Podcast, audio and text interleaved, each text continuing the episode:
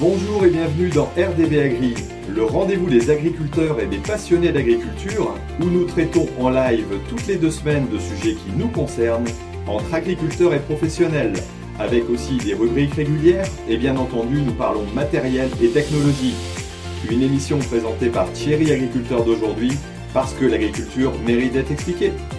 Euh, bon, bah écoutez, bienvenue à tous et bonsoir. Euh, donc, on se retrouve pour un rendez-vous agri, euh, voilà, le numéro 40. Ça fait quand même déjà le 40e, avec tous les 15 jours. Bah, ça fait bientôt deux ans que, voilà, que c'est en place. Alors, désolé pour la, tenue et le petit bonnet de Noël, mais en même temps, c'est de circonstance. Donc, comme c'est Agri Demain qui me l'a gentiment envoyé pour faire un peu de, com sur leur nouveau slogan qui est Avec nous, c'est Noël tous les jours. Euh, bah, j'ai voulu tout simplement le mettre pour, euh, participer un petit peu à la com euh, d'Agri Demain. Alors ce soir, la thématique, c'est le conventionnel a-t-elle encore sa place dans les nouvelles pratiques agricoles? Donc j'ai voulu inverser un petit peu le, rôle qu'on a d'habitude, hein. c'est-à-dire qu'habituellement, on est plutôt en train de dire, voilà, est-ce que les pratiques agricoles nouvelles sont bien en place? Et là, j'ai voulu me poser la question de dire, est-ce que réellement le conventionnel existe encore? Euh, alors, on a, euh, bah, pour répondre à ça, une panoplie d'agriculteurs, euh, j'allais dire, à la fois connectés, mais aussi très, très en avance sur leur temps, je ne sais pas, tout au moins des agriculteurs d'aujourd'hui. donc on a Gilles Veka, bah, tout simplement, qui m'accompagne dans la présentation de ce rendez-vous agri. Bonjour Gilles. Ah bah Gilles, il est bonjour à tous. Ah bon bah oui, bah ça va quand même. Donc tu dis un petit bonjour, hein, voilà. Ensuite, on a Jacques Decols. Bonjour à tous. Ah. il y a un lag. Il y a un lag, oui, je ne sais pas ce qui s'est passé. Jacques, est-ce que tu m'entends alors euh, est-ce que Très bien. Voilà, alors on, fera les présentations un peu plus en détail après, hein, pour ceux que vous ne connaissez pas. Euh, celui-là, vous ne le connaissez sûrement pas, c'est David Forge euh, de la chaîne agricole, c'est ça, un truc comme ça? Oui, c'est ça, chaîne agricole. Un, truc dans le genre. Ok. Salut à tous. Alors Jean-Loup Chattard qui vient de nous rejoindre, euh, plus connu peut-être sous le nom de JLC, c'est ça? Oui, c'est ça, salut à tous. Et tu es accompagné apparemment. Ouais, j'ai de la, j'ai de la main-d'œuvre. bon, ben, c'est bien, c'est bien. En agriculture, ça peut toujours être utile. Alors, Alexandre Richard euh, de Prodil Center, hein, euh, vous connaissez aussi pour, euh, pour sa chaîne YouTube. Salut à tous. Et je croyais qu'il allait dire que vous connaissez pour toutes ces conneries racontées. j'ai pas osé, j'ai pas osé. Je veux pas que ça, je veux pas que ça, commence. je veux pas que ça commence mal, même si c'est Noël, euh, on va pas euh, dire des bêtises trop vite. Euh, et puis on a comme invité d'honneur François Mulet, donc qui est président euh, de. Ça y est, je vais, perdre le, titre, donc je, vais le laisser parler pour se présenter. Eh ben, bonsoir à tous. Donc euh, François Mulet, euh, fondateur du réseau MSV et président directeur général de Vert de Terre Production. Voilà, et MSV, c'est maréchal sol vivant. Maréchage, pas maréchal. voilà, je commence déjà à fourcher. Donc, voilà. Et donc, euh, bah, tout ce petit monde va nous aider à essayer de répondre à cette question. Et on a aussi euh, Sophie, euh, alias Soph, qui nous fait un petit dessin, comme d'habitude, pour illustrer bah, tout ce qu'on va pouvoir discuter dans cette présentation. Alors, bonjour Sophie. Bonjour. Voilà, tu as mis des beaux dessins derrière toi et puis tu as ta belle caméra, tout ça, tu as, un équipement de professionnel. De plus en plus, elle s'équipe. Donc euh, voilà, c'est plutôt sympa. Ça va nous permettre d'avoir un rendez-vous agri qui sera euh, aussi dessiné euh, en parallèle. Alors, je voudrais aussi remercier bah, tout simplement mes partenaires qui, sont, qui ne sont autres que Agrizone. Alors que je remercie chaleureusement pour l'envoi des, des bouquins. Alors, je sais que certains attendent encore après.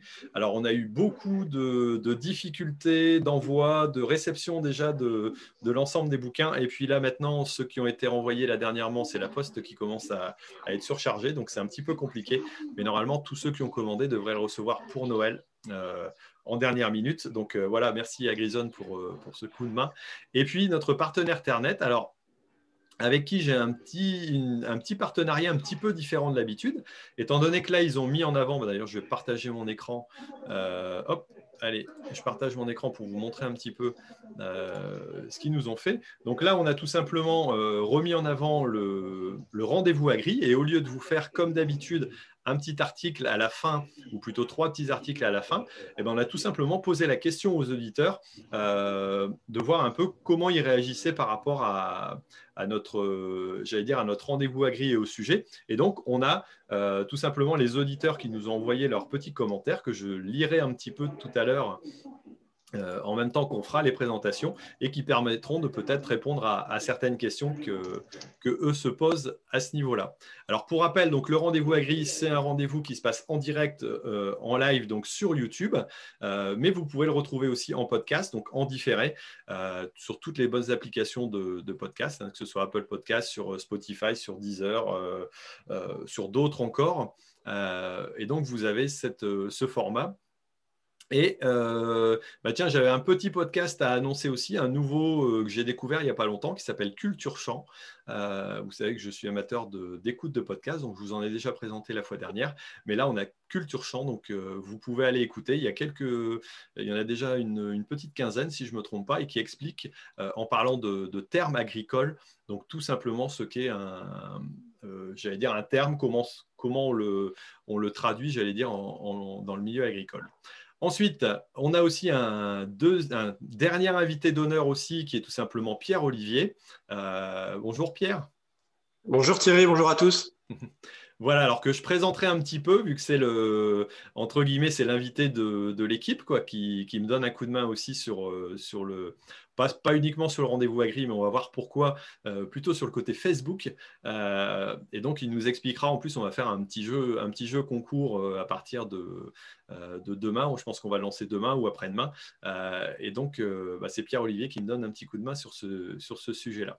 Donc voilà. Et puis, notre dernier partenaire aussi, c'est Viser Zéro Impact, dont on verra un petit peu le, j'allais dire, le contenu par la suite. Mais on va rentrer maintenant dans le, un peu plus dans le détail.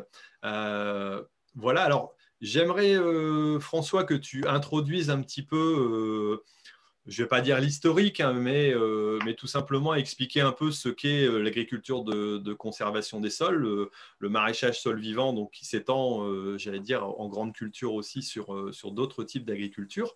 Euh, est-ce que tu peux nous retracer aller très rapidement un petit peu l'historique? Je suppose que tu as quelques références là-dessus pour nous expliquer de où sont venus ces, changements de pratique, j'allais dire, euh, au niveau des, terres agricoles.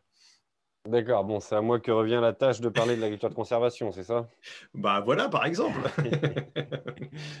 Euh, oh, bah, ça remonte à il y a très très longtemps. En fait, ça remonte quand même avant qu'on ait inventé les outils de travail du sol, parce qu'avant qu'on ait inventé les outils de travail du sol, on avait quand même des, des formes de proto-agriculture qui, qui, ne travaillaient pas les sols.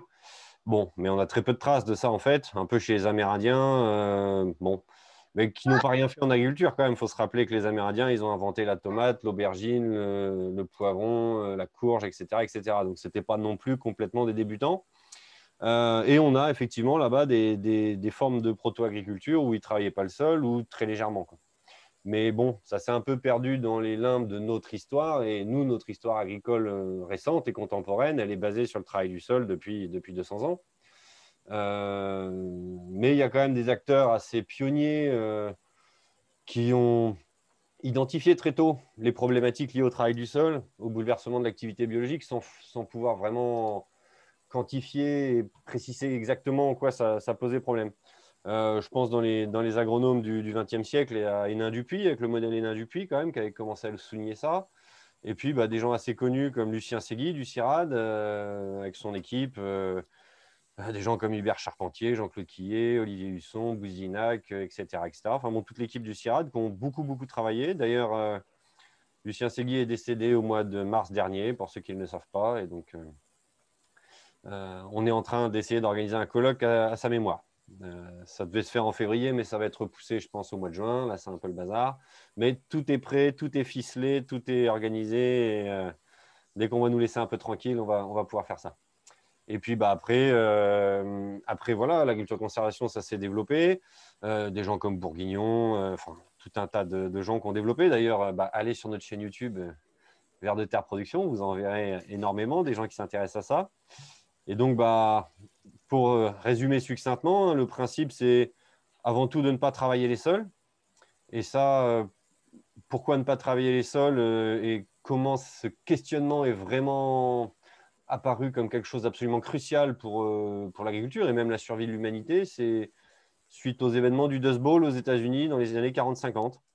Donc ceux qui ne connaissent pas, je vous invite vraiment, vraiment à aller voir ça, ce qu'on a appelé le Dust Bowl, c'est-à-dire des vents de poussière qui ont été générés sur des, surfaces absolument immenses dans les plaines du Middle East américain.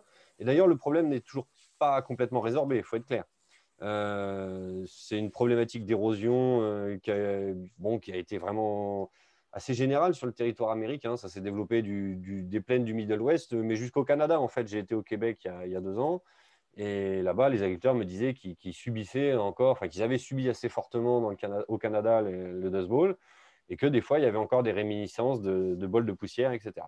Ça, c'est des, des, choses qu'on commence à voir aussi avec le changement climatique dans certains secteurs. Euh, entre autres, on aura Jacques tout à l'heure qui pourra nous expliquer euh, comment ça se passe aussi euh, dans le pays de Caux et, les problématiques qu'ils peuvent avoir d'érosion, entre autres. Alors, pas forcément par le vent, là, mais c'est plus, c'est plus par la pluie. Mais c'est souvent par une problématique technique ou quelque part un souci qui arrive qu'on se repositionne et on se pose la question du labour ou pas du labour, par exemple, et entre autres aussi euh, la suite de l'agriculture de conservation des sols. Quoi. Bah oui, oui, il y, a, beaucoup de ça, et, c'est pour ça qu'en France, aujourd'hui, on commence à se poser la question. Hein, mais nous, on est beaucoup plus, je dirais, victime de l'érosion par l'eau, en fait, si tu veux. Euh, parce que le vent, enfin voilà, on n'est pas dans les plaines du Middle West. Bon, toujours est-il que, voilà, en France, ça a commencé à se développer en, céréales euh, il y a déjà une trentaine d'années. Hein. ça fait déjà une trentaine d'années que, les gens commencent à bosser sérieusement là-dessus et qu'ils essuient les plâtres, on va dire, de la technique, de la complexité.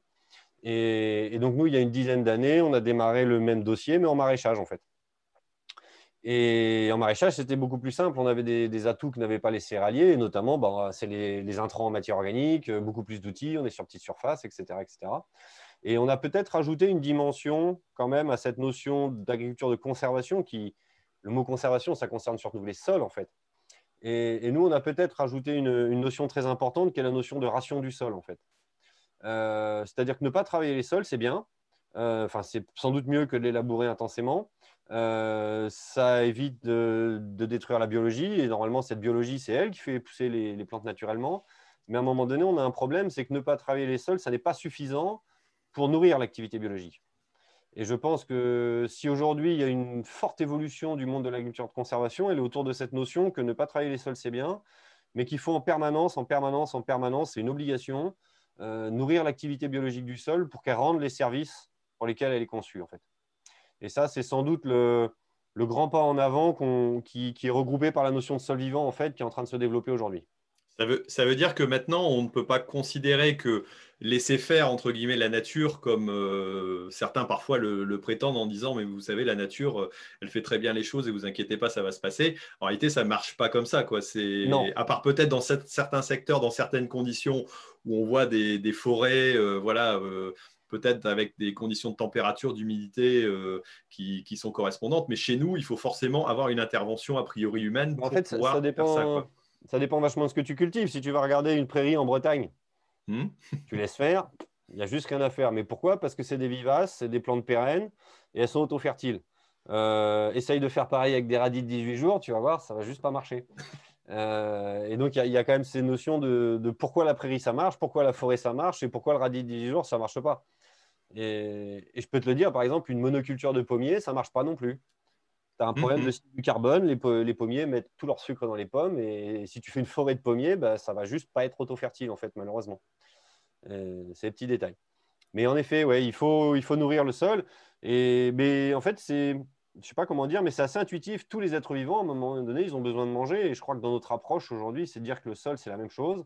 Euh, il faut essayer de pas trop lui faire de mal et il faut lui filer à bouffer. Quoi. Sinon, juste, ça ne fonctionnera pas.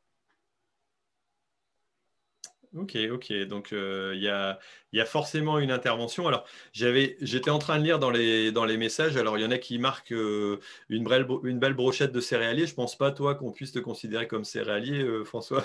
Ah si, je suis un céréalier qui se cache, en fait. J'ai bossé de nombreuses années sur des structures agricoles céréalières avant de me, lancer dans le maraîchage. Mais D'accord. Alors pourquoi, pourquoi tu en es arrivé justement à, bosser dans le maraîchage? Est-ce que c'est plus facile quelque part de se concentrer sur euh, l'activité biologique du sol lorsqu'on est sur des plus petites surfaces ou des, des, typologies d'exploitation différentes? Ou est-ce que euh, ah, c'est tout simplement un, choix ou une, un retour qui est plus facile peut-être euh, en direct? C'est une histoire familiale en fait, tout simplement. On avait, on avait une toute petite ferme et avec mon frère, on voulait se réinstaller. Les terres étaient louées. Enfin, il y avait un vieux corps de ferme pourri et puis il restait quelques hectares. Et donc, si tu veux gagner ta vie, euh, bah, il faut faire du chiffre d'affaires à l'hectare. Donc, tu ne fais pas des céréales, tu fais du maraîchage. Et c'est vrai que le maraîchage me tentait bien aussi. Euh, bah, je sais pas, comme beaucoup de gens de ma génération, si tu veux, pour l'aspect euh, vivrier d'abord. Se nourrir, nourrir bien les voisins, nourrir la famille, etc. Et puis, comme on est quand même des paysans dans l'âme, on n'a pas fait les choses à moitié. Tu vois, on a fait 100 salades, puis 1000, puis 10 000, et puis on a vu que ça se vendait bien. Et puis... ok, pragmatique aussi, quoi, forcément. Hein non, mais il faut être pragmatique en agriculture, hein, essayer de gagner sa vie et puis de trouver les. C'est ça. Et puis après, oui, effectivement, le... peut-être pour commencer à répondre, on peut rentrer dans le, dans le vif du sujet. Hein. Est-ce que l'agriculture de... conventionnelle a un avenir? Euh, Moi, ce qui m'a saisi, si tu veux, dans, dans, mon parcours avec le maraîchage sol vivant, c'est qu'on a commencé tous ces essais avec une quinzaine de collègues dans les, dans les années 2010, avec l'aide d'un certain nombre d'agronomes bien connus comme Conrad Schreiber et autres. Euh, et, et, ce qui était quand même intéressant en maraîchage, c'est la diversité des outils qu'on avait à disposition, si tu veux. Euh, les bâches plastiques, les serres, euh, l'irrigation. On avait l'irrigation partout. Un sol, je dis qu'il a besoin de manger, mais il a aussi besoin d'eau. un sol qui est sec, c'est un sol dont l'activité biologique s'est arrêtée temporairement. Et, et, en fait, chez les maraîchers, c'était ça qui était vraiment intéressant, c'est qu'on pouvait en direct live, remettre de l'eau, remettre de la matière organique. On avait des chiffres d'affaires à l'hectare, si tu veux, qui nous permettaient d'acheter des montagnes de matière organique pour voir ce que ça faisait. Hein. Il, y a, des sols où j'en ai enfoui plus d'un mètre de branches broyées, par exemple. Tu vois. Et des sols, tu les remontes en, une journée, tu les remontes à, 20% de matière organique, si tu as envie. Tu vois. Et, donc, on s'est amusé à faire tout ça. Et c'est vrai que ça a été une, un, comment dirais-je, un champ d'expérimentation vaste et puis et qui a été rendu possible parce qu'en maraîchage, on a les outils et les chiffres d'affaires qui le payent. Quoi. Euh, après, tiens, bah, je vois que Jacques est invité ce soir. Euh, par exemple, Jacques qui fait de la pomme de terre, euh, bah, quand on commence à réfléchir à appliquer ces méthodes-là à la pomme de terre sur 50 hectares, bah, là, tout de suite, on a un petit peu moins d'outils quand même. Tu vois? Mmh. et, et, ça nous a permis d'avancer très très vite en maraîchage. D'abord en bio, et puis, pour être un peu honnête euh, quand même et aller au fond des choses, même si ça ne fait pas plaisir à entendre à tout le monde, euh, nous, on était labellisé bio parce que ça vendait bien et parce que ça nous semblait cohérent, en fait, notre démarche, si tu veux, avec le label bio. Et puis, en fait, euh, bah, ça ne semblait pas si cohérent que ça pour tout le monde dans le label bio. le travail du sol, ça restait un des piliers du label. C'est écrit noir sur blanc dans le label. Et ça, ça se couait un petit peu dans le, dans le monde de la bio, si tu veux, le fait que tout d'un coup, on arrête le travail du sol et que et qu'on se focalise sur cette question et qu'on se focalise plus sur les questions de la chimie. Tu vois. Euh, ça, ça a secoué un peu. Et, ces dernières années, là, depuis 2, 3, 4 ans, je suis très, très surpris, moi, parce que c'est, beaucoup plus les secteurs conventionnels du maraîchage qui sont très, très réceptifs au signal, à, enfin, l'idée. Quoi. Les, maraîchers bio continuent de, se développer énormément autour de stratégies MSV, mais là, aujourd'hui, j'ai de plus en plus de bassins de production conventionnels qui, qui déboulent, euh, mais avec des surfaces qui n'ont rien à voir. Hmm. Ouais, on est, on est sur d'autres, d'autres systèmes.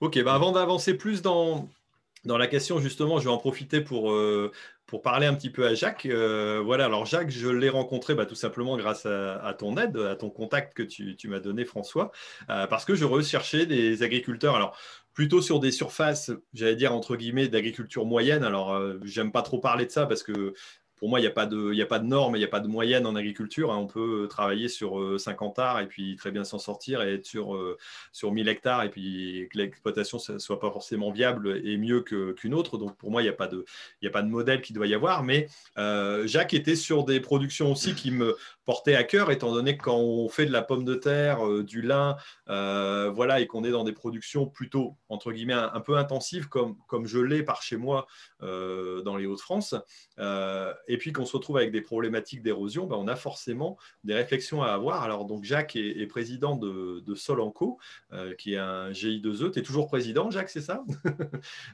Toujours, oui, ils m'ont pas encore viré. Donc, euh, pas encore viré, bon, bah, ça va alors. Euh, et c'est vrai que quand j'ai été le rencontrer, j'ai eu un un sacré. Euh, donc, j'ai été rencontré bah, tout simplement pour, euh, pour le livre dans les bottes de ceux qui nous nourrissent.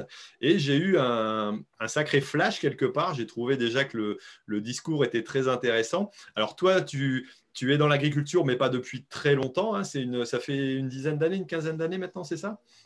Ça fait un bail, c'est ça? À peu près, ouais. un bail de 9 ans.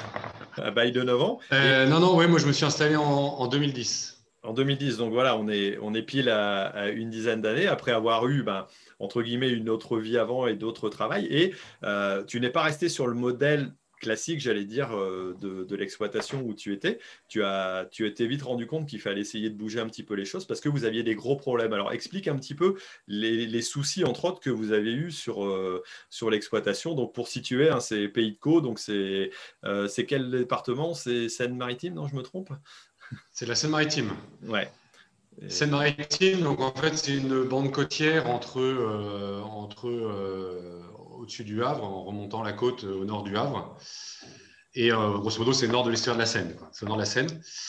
Et donc, en fait, c'est une région avec une pluviométrie importante et puis des limons très, très fragiles et qui partent, enfin voilà, dès, dès qu'il pleut, on a des cumuls de 1000-1200 précipitations pendant l'année.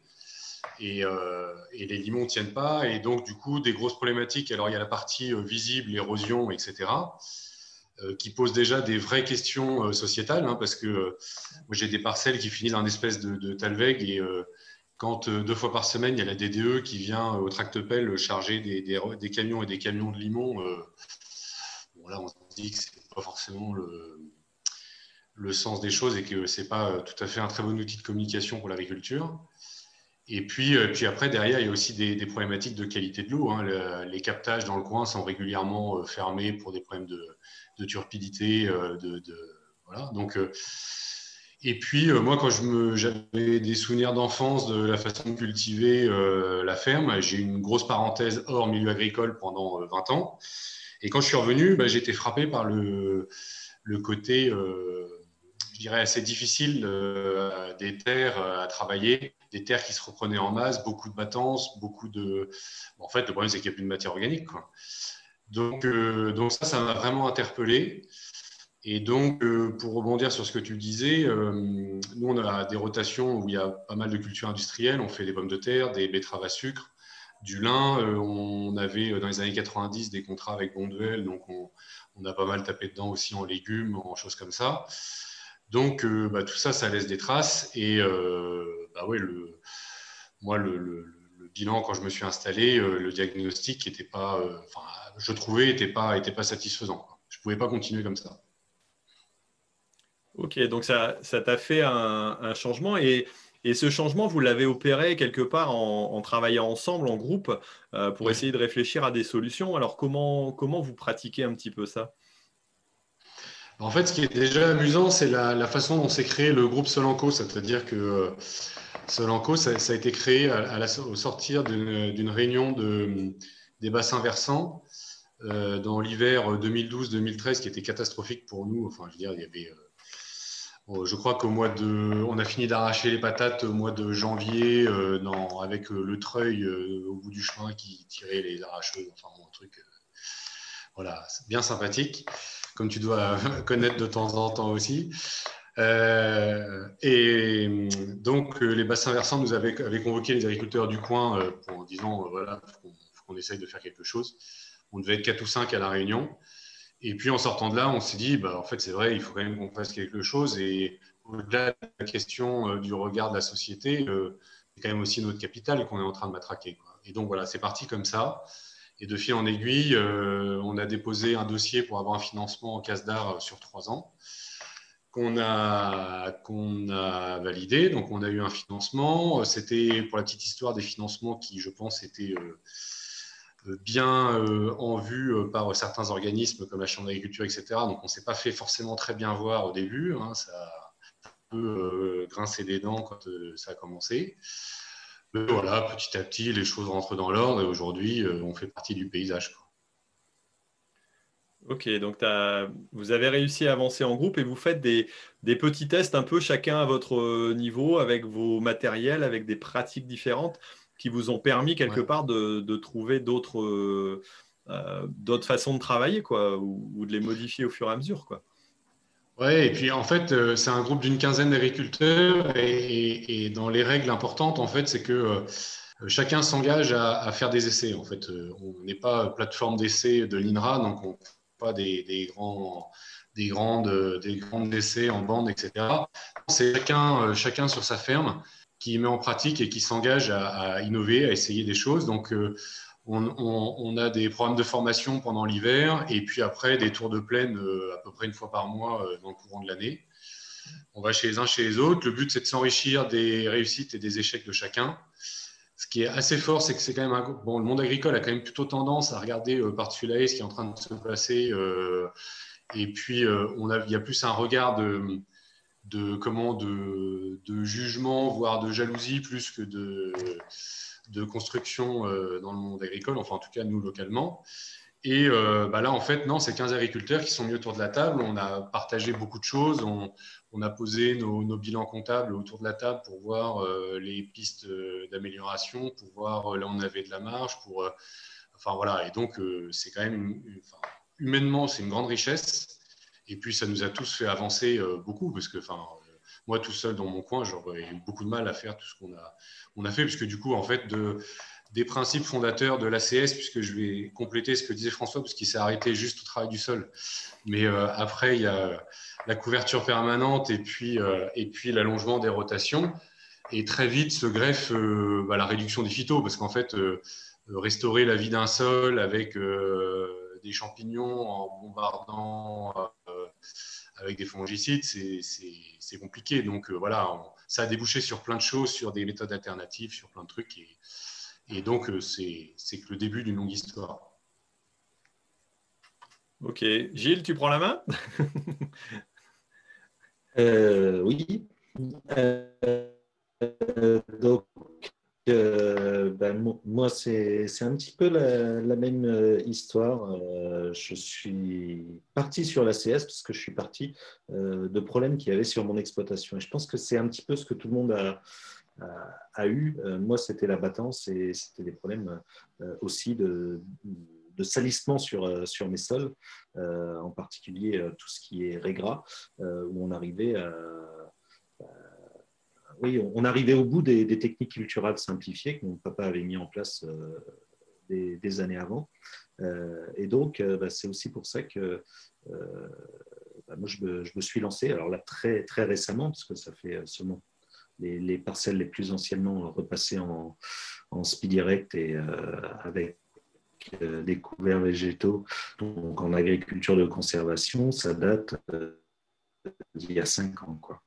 Euh, mais petit à petit, bah, j'essaye euh, d'introduire des nouvelles choses.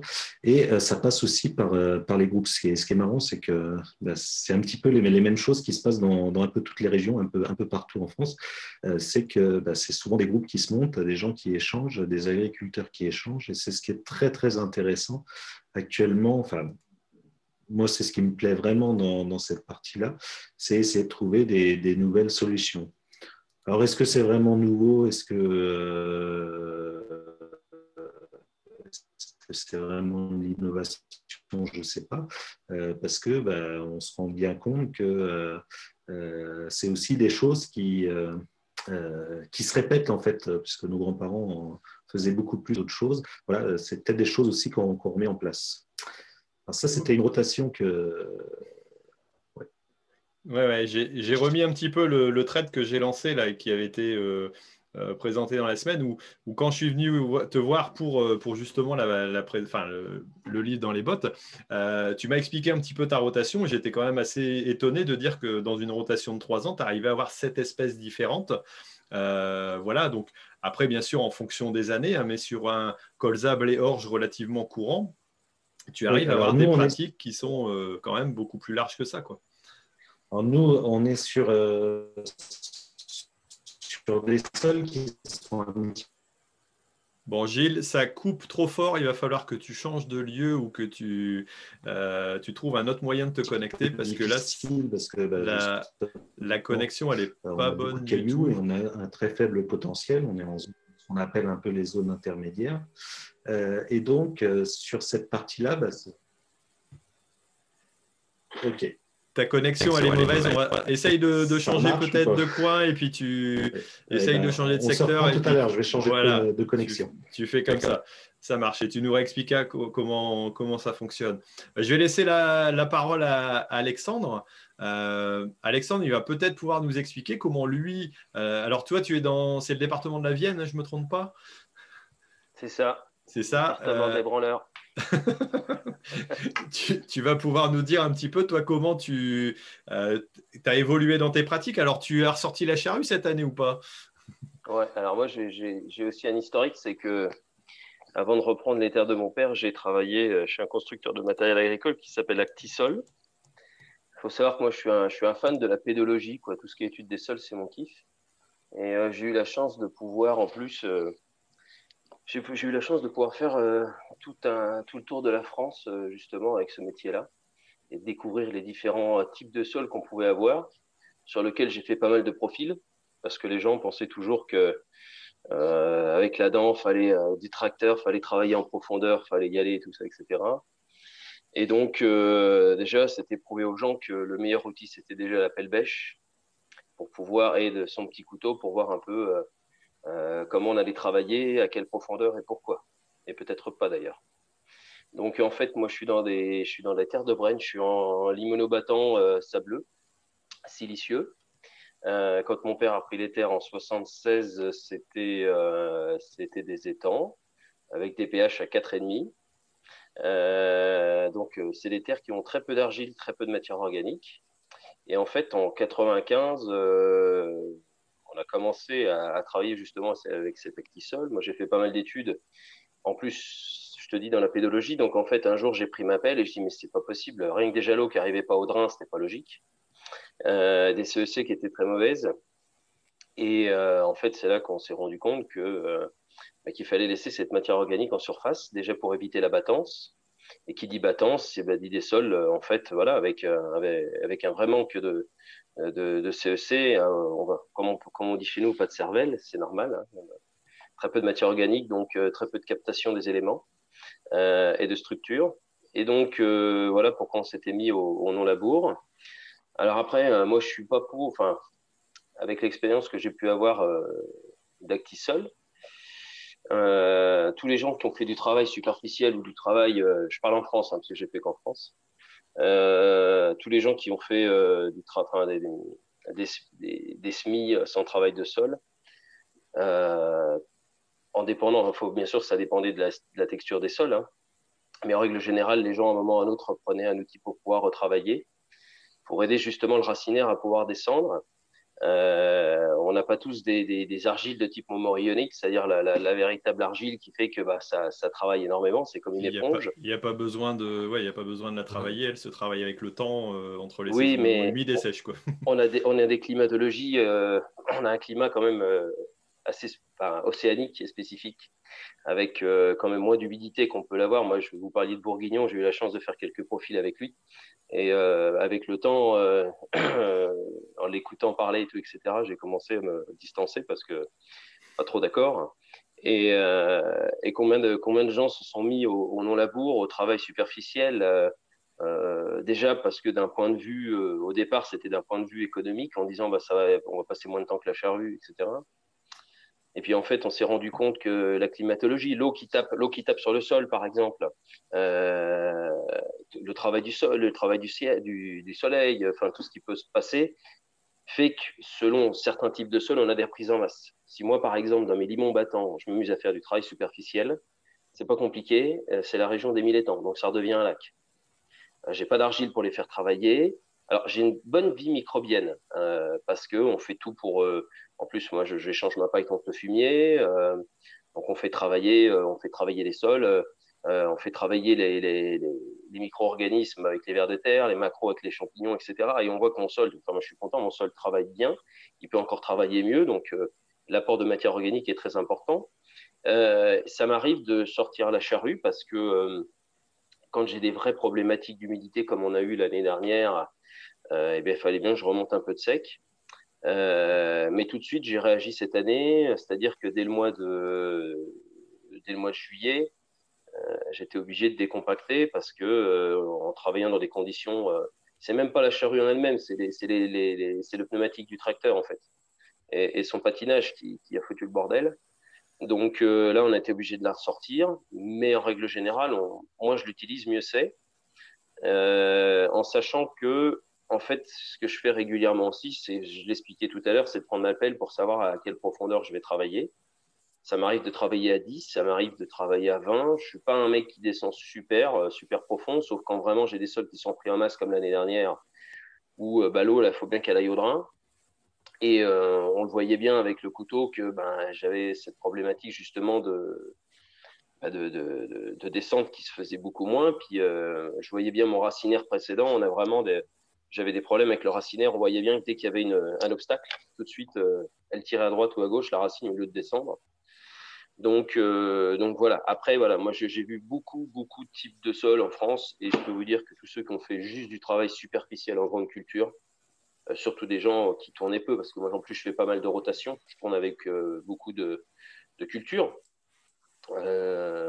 et donc, un moment ou un autre, surtout avec des climatologies comme on a eu l'année dernière, je peux vous dire qu'on a vendu de la pièce détachée de, de du sol.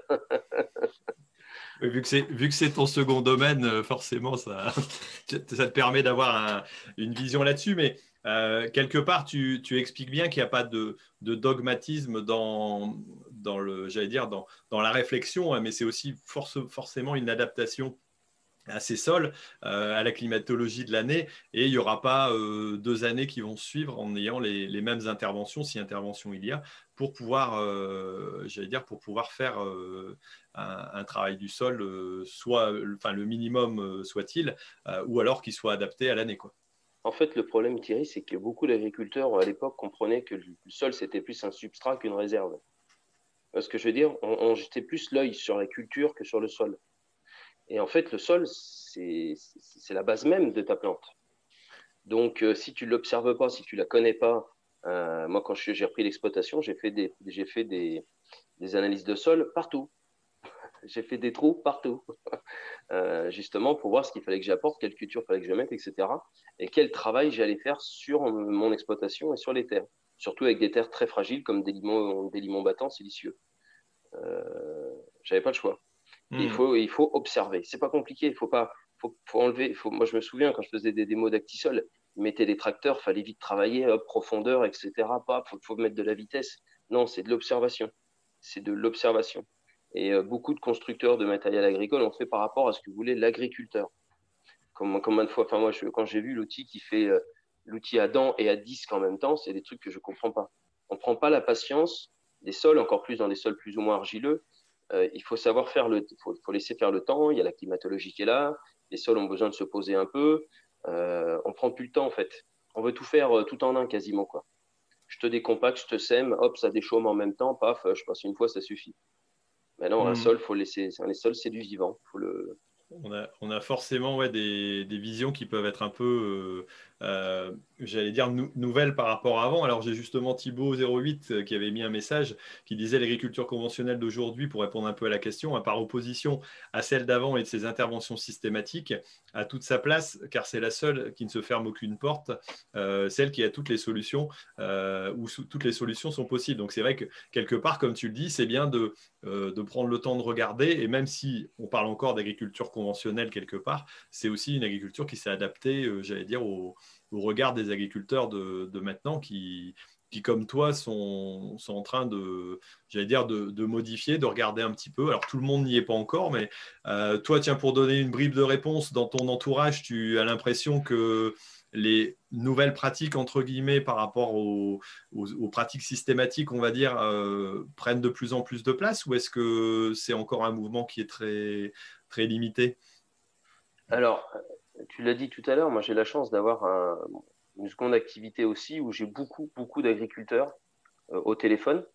Et euh, alors depuis un an ou deux, beaucoup de gens se sont remis à la charrue, mais je pense pour des conditions climatiques, euh, où quand tu travailles vraiment avec une humidité extrême en surface, avec les secs, le sec qu'on a eu pendant juillet ou septembre, où justement tu relèves un peu de sec pour pouvoir semer, là, voilà, on a, on a, quand même la charrue qui est ressortie, mais on a quand même beaucoup de gens qui, qui... Moi, je me souviens du temps d'Actisol déjà, où ça, fait, ça va faire 20 ans, putain.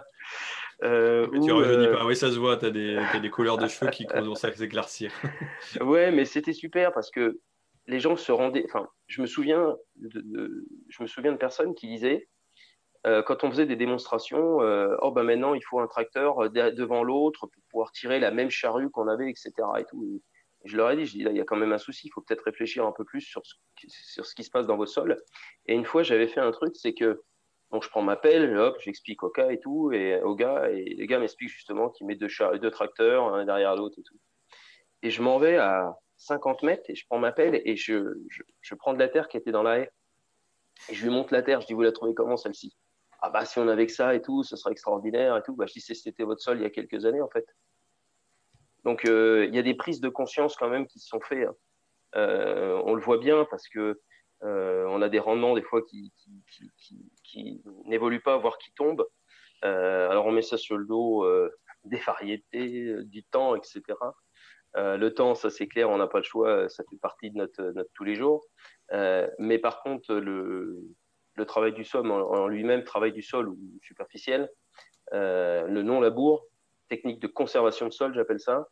Bah, quoi qu'il en soit, on est obligé quand même de s'y mettre parce que c'est vrai que les labours successifs de plus en plus profonds, ben, moi je, l'ai vu dans différents types de sols et on a des vraies problématiques de baisse de matière organique, de sols qui vivent moins, ça, ça c'est clair mais travail superficiel, tout le temps superficiel, voire pas travailler, alors on va dire, ouais, il y a toute, toute, toute cette euh, matière organique qui fait que ton sol prend plus de profondeur. Alors c'est vrai que moi, je vois mon sol, il a pris une couleur brunâtre, beaucoup plus hmm. profonde. Il, descend en fait. Euh, mais par contre, euh, moi j'ai vu des sols repris en masse en dessous des, 10 cm. alors il y a tout le chevelu racinaire qui fait que ça travaille, ça fait de la semoule, hein. mais en dessous c'est du béton. Et voilà pourquoi je dis que par expérience et ce que j'ai pu voir, les gens qui avaient fait du non, enfin, pas de travailler du sol, pas de travail du sol, ça, j'ai vu des choses assez, euh, assez convaincantes sur le fait qu'il fallait mettre une dent. non, non, mais après, après, je pense pas qu'on soit qu'il y, ait de dogmatisme à avoir sur, euh, sur le fait de ne pas travailler du tout ou de, travailler un petit peu. Ça dépend vraiment des conditions.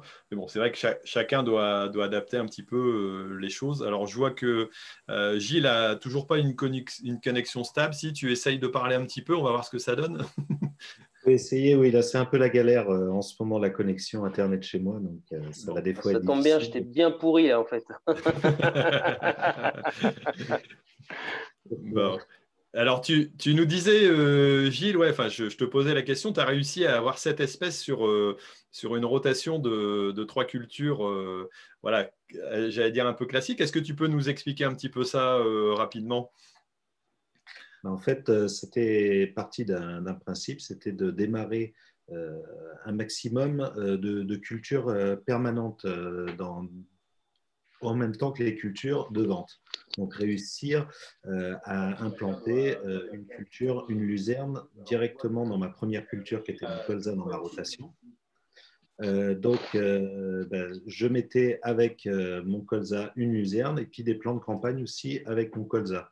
Alors l'intérêt c'était quoi? C'était justement essayer de faire ce travail du sol ben, essayer de mettre euh, des cultures comme une luzerne euh, qui sont là pour, euh, bah, avec, avec des pivots, avec un système racinaire assez important, essayer d'aller bah, perforer un petit peu le sol parce que bah, oui, moi j'ai des soucis aussi, comme tu disais Alexandre, au niveau des, sols, moi je suis en limon et on a tendance à avoir des reprises en masse.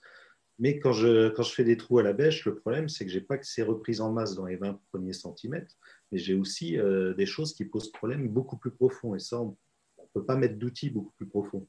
Euh, donc, le seul moyen, c'est d'essayer de trouver d'autres systèmes. Et euh, bah, justement, des plantes comme des luzernes sont très, très intéressantes parce qu'on sait que derrière une prairie, derrière une luzerne bah, qui, 4 ou 5 ans de, prairie de luzerne, bah, on a un super, euh, un super sol. Et euh, bah, c'est un petit peu ces choses-là que je voulais retrouver, tout en, euh, tout en réussissant à faire mes cultures de vente classiques.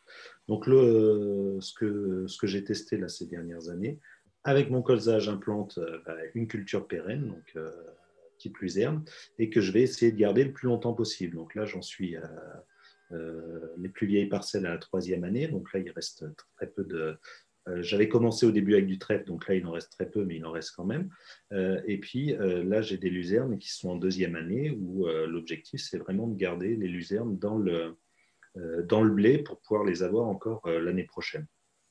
Alors ça, c'est assez intéressant parce que justement, ça permet euh, d'avoir euh, bah, plusieurs cultures en même temps et d'avoir déjà euh, le couvert avant, l'été implanté avec des racines. parce que bah, nous, le problème qu'on a là depuis plusieurs années, c'est que bah, des champs couverts l'été dernier, à part les luzernes qui étaient un petit peu verts, tout était complètement grillé et rien n'a poussé.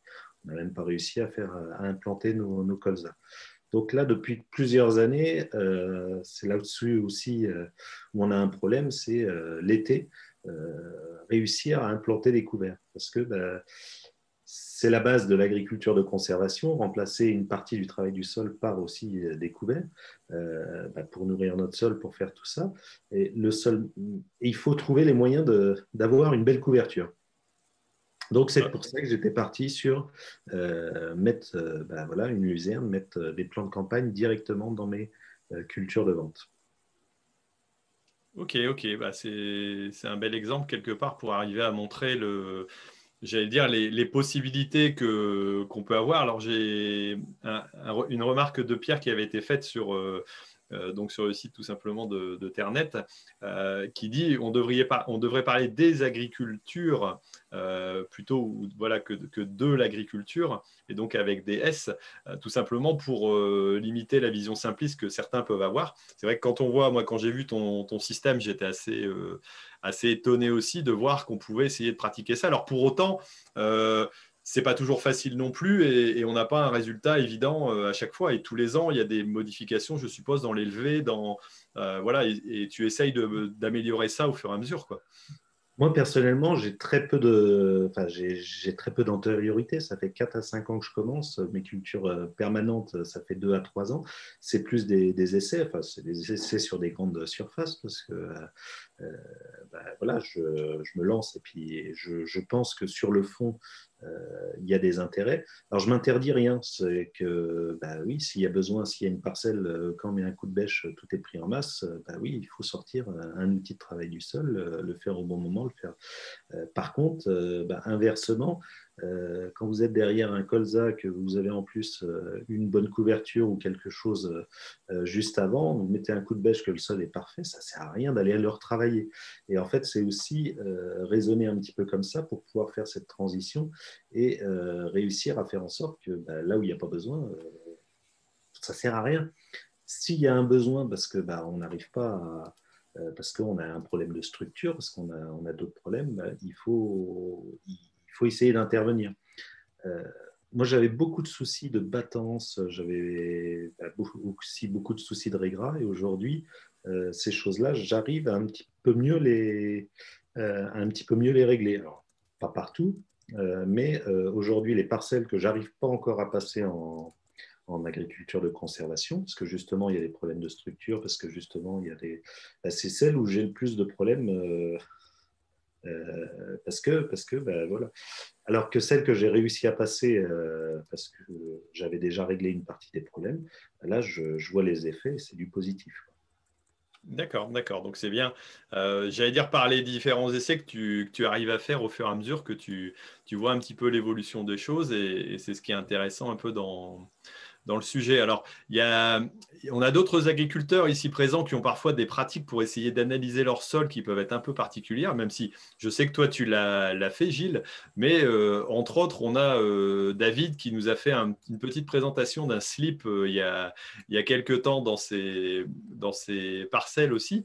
Donc, David, est-ce que tu peux nous expliquer pourquoi tu, tu as fait ces démarches-là? Alors, je sais que tu fais partie de groupes aussi pour, pour essayer de faire évoluer tes pratiques. dis un petit peu comment, euh, j'allais dire, comment tu es rentré là-dedans et puis euh, bah, comment tu utilises ce slip pour vérifier que ton sol fonctionne correctement. Donc, euh, bah, c'est une technique, la technique du slip. Bon, je ne l'ai pas inventé, hein, c'est vraiment un protocole qu'on apporte, je sais plus de quel continent, mais c'est une, une, technique donc, qui permet de comparer l'état de dégradation d'une matière organique, en l'occurrence avec le slip, le coton. Et du coup, au même moment de l'année, je vais enterrer donc ce slip en terre dans différentes parcelles, et puis je vais voir si la dégradation est, correcte au bout de 90 jours, et on observe des, différences entre, entre les sols. Donc, euh, les sols limoneux, perrucheux vont dégrader moins vite, il y a moins de vie, et les sols plus argileux, calcaires, il y a plus de vie, euh, ils sont bien dégradés. Donc, euh, c'est vrai que ça permet de faire une observation simple, très visuelle, d'une activité biologique. Après, il y a d'autres d'autres moyens d'évaluer la vie d'un sol. Donc là, c'est les micro-organismes. On peut aussi faire des comptages de vers de terre directement, donc visuellement, euh, soit on bêche, soit on met de la moutarde sur le sol avec un petit peu d'eau, et puis on compte les populations. Et puis là, on, permet, on peut comparer dans les années, et puis aussi dans les parcelles. Et ça, tu as une très belle vidéo euh, là-dessus qui a, qui a, bien marché aussi d'ailleurs, euh, en utilisant euh, un type de moutarde bien précis, parce que quelque part pour le protocole, il faut avoir les mêmes dosages, j'imagine, c'est ça, Donc, Donc, c'était pas de la pub forcément pour le produit. Non, non, oui, ça a été perçu pour certains, ça a été perçu pour certains pour de la pub. Sur YouTube, il y a pas mal de publicité. Et non, c'est voilà, comme tu dis, c'est un protocole que j'ai pas inventé non plus. Et on se base tous donc sur une moutarde Amora ce n'est pas un placement de produit, encore une fois. Et euh, donc, euh, avec euh, voilà, tant de grammage au mètre carré, tu comptes, tu te mets à quatre pattes et puis tu, et puis tu passes ta journée à compter, mais tu as une base que je trouve solide pour te comparer dans les années. C'est pas toujours facile. Là, ça fait deux fois. Hein. J'ai fait deux comparaisons donc en, trois ans. Mais je compte bien faire cet essai, cette, cette estimation dans les années à venir. Et pour toujours se situer. C'est pas simple, mais. Hmm. Non, mais ça permet d'avoir des repères euh, au, démarrage d'une modification ou dans le courant d'une modification. C'est ça. Justement, euh, ouais, parce que sinon, comment on le mesure, euh, c'est un peu délicat. quoi. C'est c'est pas en faisant une analyse de sol. Alors certes, on va peut-être voir la matière organique, mais l'activité biologique du sol, et entre autres les vers de terre ou tous les autres constituants, j'allais dire, du mm. sol, forcément, c'est beaucoup plus délicat. Ou à part de les mesurer voilà, mais, mais, cette histoire de, slip ou tout simplement de mesure de, de vers de terre, ça permet de, voir un peu l'évolution. Alors toi, dans, dans, tes pratiques, tu as comment tu as modifié par rapport à ce que faisait euh, ton père auparavant euh, Ça a évolué ou déjà lui avait engagé peut-être des, euh, des, évolutions progressives depuis ton arrivée sur, sur l'exploitation? Donc papa avait, oui, initié ce, ces, méthodes simplifiées, donc de préparation de sol pour les semis, hein, technique culturelle simplifiée. Il l'avait déjà initié pour se dégager donc du temps. il y a aussi le, problème main-d'œuvre. Hein. C'est vrai qu'un labour, ça va occasionner plus de temps de travail qu'un semoir simplifié avec un semoir à dents de manière plus directe. Donc, problématique main-d'œuvre, problématique chercher de la marge, chercher donc à gagner de l'argent avec ce qu'on produit sur un sol. Euh, c'est-à-dire que les marges deviennent de plus en plus, euh, sont de plus en plus rognées. Donc, de simplifier le travail du sol permet de, bah, de retrouver du revenu, en fait, hein, d'en trouver là où il était euh, parfois nul ou négatif. Et puis, je confirme l'essai, je, transforme l'essai de. Donc, papa avait initié. il avait donc acheté un semoir à dents, un semoir donc, pour semer de manière simplifiée. Euh, il avait aussi commencé à installer une luzerne pour euh, se faire se reposer le sol. Il avait des problématiques de vulpin, donc de mauvaises herbes. Et puis, euh, bonhomme allant, on s'est aperçu, je me suis aperçu là cette année que dans cette luzerne, on pouvait y implanter de manière directe, donc encore plus simplifiée que technique culturelle simplifiée. donc, donc là, j'ai fait intervenir un collègue qui a semé avec des disques dans la luzerne. Et on s'aperçoit de choses nouvelles c'était pas non plus un objectif, c'est-à-dire que là, on a donné un coup de bêche cet après-midi dans le champ. On s'aperçoit qu'il euh, y a un nombre de vers de terre incroyable et que ça, euh, il y a de la galerie, la structure est très grumuleuse et on l'a comparé avec un champ juste à côté où j'ai semé une orge à peu près dans les mêmes jours. Et là, ça va être un peu plus compact. Donc, euh, des observations différentes. Je ne sais pas si au final, il y aura un intérêt à avoir semé en direct. C'est la première année. Mais ces observations-là, je, vais les, je vais les noter, je vais même les donner en vidéo. Et puis, euh, voilà, on est toujours dans la recherche du mieux. du d'efficace, voilà, du pragmatisme. Ok, donc on va pouvoir te suivre en vidéo là-dessus pour voir un peu l'évolution de tes terres. Alors. Ah bah, c'est certain. non, c'est, puis c'est, savoureux à suivre personnellement. Donc, euh, puis je sais que, que beaucoup attendent un résultat, un échec, un, succès. Moi, je suis très, très curieux de voir l'évolution euh, voilà, de ce semi-direct dans la Luzerne du Nord et puis euh, de ce semi aussi à la volée d'une févrole. Je l'ai semé à la volée. Donc, on peut dire que c'est presque pas semé, hein, ça a été jeté euh, au sol, je les ai enfouis au cover crop. Donc euh, le cover crop, c'est pas vraiment fait pour semer non plus. Là, c'est pareil, je vais voir comment la févrole s'installe, comment elle s'enracine. Tout ça, je vais le découvrir. C'est de l'expérimentation tout le temps, toujours dans la recherche de simplifier, de trouver du temps et du revenu. Mais et on s'aperçoit qu'il y a des choses très sympathiques qui accompagnent tout ça.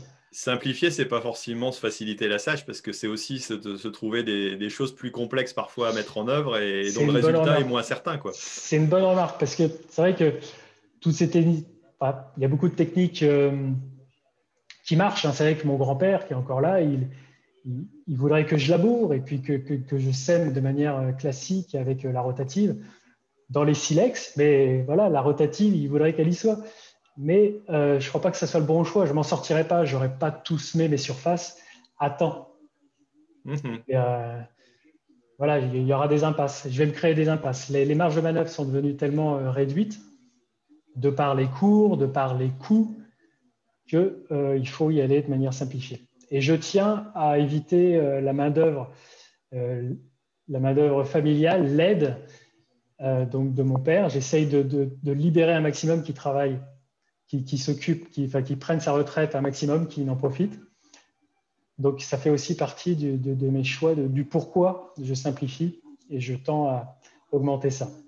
Ouais, c'est de pouvoir devenir euh, peut-être, enfin, entre, pas indépendant, mais autonome sur, euh, sur ton exploitation à l'avenir aussi, j'imagine, euh, et de pouvoir trouver des, des solutions. Alors, on voit que les, en tout cas, les pratiques, alors je ne sais pas si c'est l'effet du bonnet qui est sur ma tête, si c'est le fait que ce soit à Noël ou si c'est parce que le sujet intéresse beaucoup, mais on est quand même arrivé à 1180 personnes qui nous suivent en direct sur YouTube. Donc, merci à vous tous parce que c'est quand même un chiffre qui est quand même assez élevé pour un sujet a priori sérieux. Hein. on a déjà fait mieux, mais lorsqu'on disait plus de bêtises. Donc là, en tout cas, les jeunes ont l'air aussi, euh, les jeunes et les moins jeunes ont, l'air très intéressés par, euh, euh, par le sujet. Et toi, David, est-ce que tu vois que, cette thématique-là, dans les exploitations qui sont autour de chez toi, ça, ça, évolue beaucoup aussi? Les gens regardent ce que tu fais, alors certainement sur tes vidéos, mais aussi peut-être en, réel. Est-ce que tu sens ce mouvement-là arriver, toi, de, de, modification de pratique ou tout au moins de curiosité sur, sur le sujet quoi? Ah oui, très, certainement, oui, je, le remarque. Euh, il y a beaucoup. c'est soit de l'interrogation, soit de l'action hein, dans l'entourage. C'est-à-dire qu'il y a pas mal de semoirs à dents qui, sont, euh, qui ont été acquéris dans, voilà, dans la région proche, autour de chez moi. Donc, je ne sais pas si c'est à cause des vidéos ou c'est le fait d'en parler aux confrères. Euh, voilà, c'est peut-être qu'ils y voient un intérêt, comme moi, de simplifier, de trouver du revenu.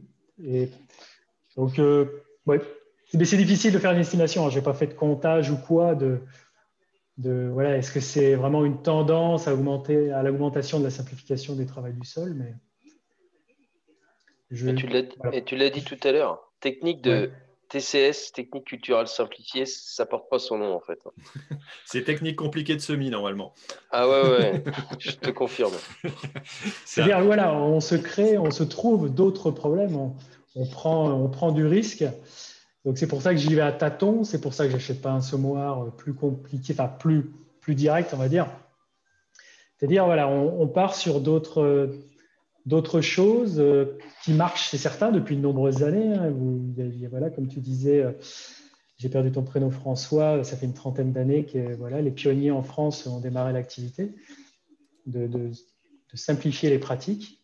Mais il y a toujours cette crainte de, voilà, qu'est-ce que ça va donner à la maison, dans ses sols, avec, euh, avec la structure familiale, avec la structure matérielle? Est-ce qu'on doit investir? Quel est le risque voilà, lié à cet investissement? Est-ce qu'on va arriver à le rembourser, à toujours se payer suffisamment et puis pouvoir rembourser le matériel? C'est compliqué. Mmh, non, non, mais il n'y a rien de. C'est vrai Ouais. qu'il n'y a rien d'évident et quand on parle que, voilà, de, de choses, c'est c'est quand même assez particulier. Alors, j'ai j'ai remis le, le petit schéma de, de Sophie, on le voit en évidence, je ne sais pas si vous le voyez, oui, je pense. Ah, c'est Euh, super. Hein. C'est super, c'est bien coloré et puis on voit le beau slip. Alors, Ah, apparemment. mais c'est exactement ce que porte David. Des slips roses, Bah, sauf que, tu sais sauf que tu devrais mettre une petite tache jaune devant. je, je me doutais qu'il allait y avoir un. Ça Ça, allait est, glisser forcément à un moment est, donné. euh, ça part en- dans la sucette, elle est là. Et puis, tu as oublié les oreilles de Mickey. Non, mais on a quand même un ver de terre qui a porté le chapeau, qui a euh, pris euh, le, le- le chapeau des petits. Euh, Ah oui, d'accord, ouais, on, on le voit en, plus grand. Bon, euh, allez, on va passer, euh, j'allais dire, à un, autre. euh, J'allais dire un autre agriculteur, ah bah voilà, il a débranché, il a mis son bricot, il, savait que ça allait s'adresser à lui, vu qu'il en reste un qui ne nous a pas encore parlé, bah, qui, est aussi, qui a aussi une activité de, d'entreprise en parallèle, donc il va pouvoir nous dire si lui, il voit une évolution dans, dans les pratiques de, de semi-direct. Mais vas-y, euh, Jean-Loup, présente-toi un petit peu, présente ton secteur, et puis dis-nous un petit peu, toi, comment tu, tu j'allais dire, tu abordes une forme de transition ou des nouvelles pratiques agricoles euh, au niveau de ton exploitation? Bah, moi, bon, pour ceux qui, ne me suivent pas, euh, ouais, j'ai une exploitation d'un petit peu plus de 300 hectares, euh, disloquée un peu dans le département de l'Allier avec plusieurs types de terres, mais principalement de l'argilo-calcaire à de l'argilo-argileux, on va dire. Donc plutôt des terres qui collent, amoureuses. Euh, et là, ouais, moi j'ai un peu de tout aujourd'hui. Bon, on peut le voir de par mon parc matériel. Bon, moi je suis équipé de deux charrues euh, jusqu'à un semeur de semi-direct. Donc, je suis absolument pas focalisé dans une méthode. Et des fois, je suis un peu réticent de certains commentaires de, de personnes où il faudrait être à fond d'un côté ou à fond de l'autre. Je pense que la vérité, elle est souvent sur l'adaptation des deux, euh, du moins dans mon secteur. hein. Je ne parle pas pour euh, des personnes qui peuvent se trouver à 3 ou 400 km de chez moi, qui n'ont pas le même type de sol, pas le même assolement, pas la même climato non plus dessus. Euh, nous, ça fait deux, trois années là qu'on vit des, étés très très secs. On rejoint un peu ce que disait Gilles tout à l'heure, hein. Compliqué d'implanter des couverts, de leur trouver un intérêt sur des, sur des, des périodes de semis qui sont compliquées où on ne peut pas sécuriser la. Euh, donc, euh, c'était voilà, déjà compliqué d'arriver à mettre en place des cultures principales type du, du colza sur euh, août, voire début septembre. Donc, de mettre en place des couverts avec des coûts onéreux pour derrière avoir aucun rendu si ça ne lève pas ou très mal. Donc, c'est toujours un peu cette adaptation-là. Bon, moi, personnellement, sur mon exploitation, on a changé un peu l'assolement parce qu'on avait, on avait de la betterave sucrière qu'on a arrêté. Donc, la betterave sucrière chez nous, euh, menée, euh, menée avec des couverts, c'était très, très dur. Euh, menée avec du labour pur et dur, nous, personnellement, sur l'exploitation, on avait arrêté il y a une vingtaine d'années, mais pas bien loin, de labourer devant les betteraves à cause de l'érosion éolienne qu'on pouvait avoir au mois de mars.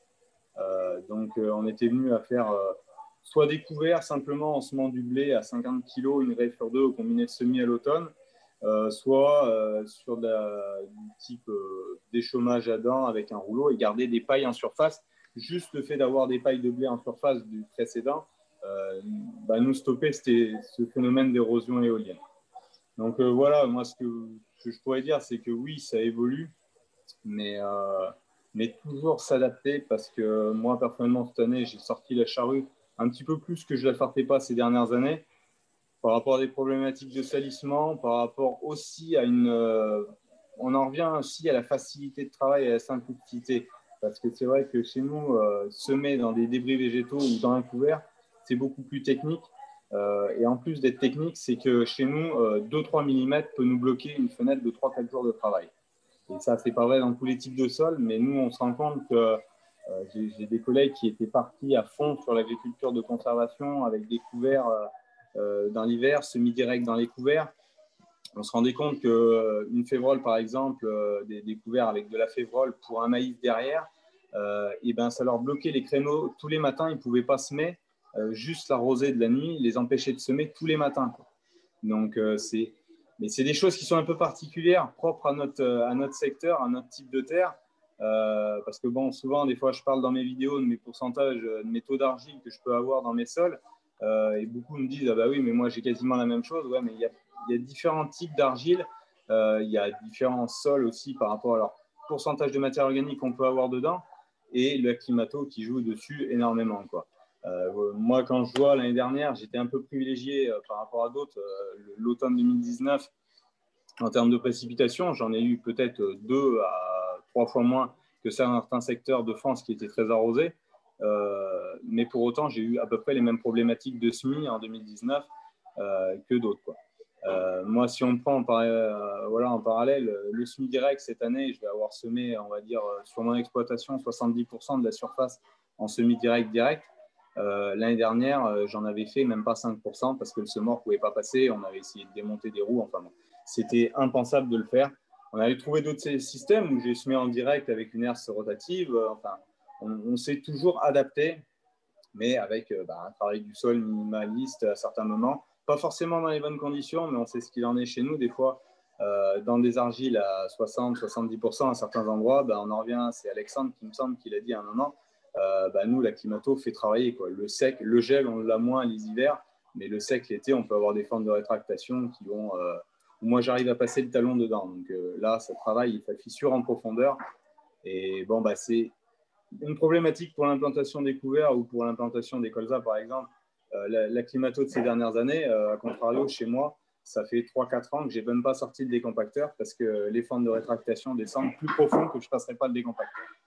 Ouais, donc quelque part, il n'y a plus d'utilité de, de, travailler dans ce cas-là euh, à ces profondeurs-là. Alors là, j'ai une petite remarque de Nicolas qui me dit euh, c'est vous qu'il m'aurait fallu pour mes cours d'agronomie, j'aurais certainement pigé quelque chose. Donc apparemment, euh, ça permet à nos auditeurs de, de mieux comprendre. Et c'est vrai que vous pouvez regarder un petit peu les, les vidéos des uns des autres. Et ça, c'est ce qui est intéressant, c'est de voir justement, et je vais redonner la, la parole à François voilà, pour pour nous, commenter un petit peu ce qui a pu être dit.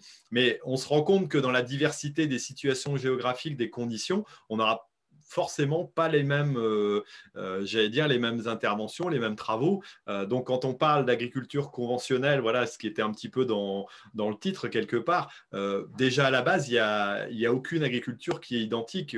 Enfin, moi, je pense qu'il y a autant d'agriculture que d'agriculteurs, mais je pense que ça évolue encore maintenant avec, avec le temps. François, tu peux remettre ton micro peut-être et puis nous, nous dire un petit peu par rapport à ce que tu as entendu, si tu es d'accord ou pas d'accord avec ce qui a été dit, hein, par exemple, ou, ou comment tu, vois un petit peu ça Je peux te partager une photo?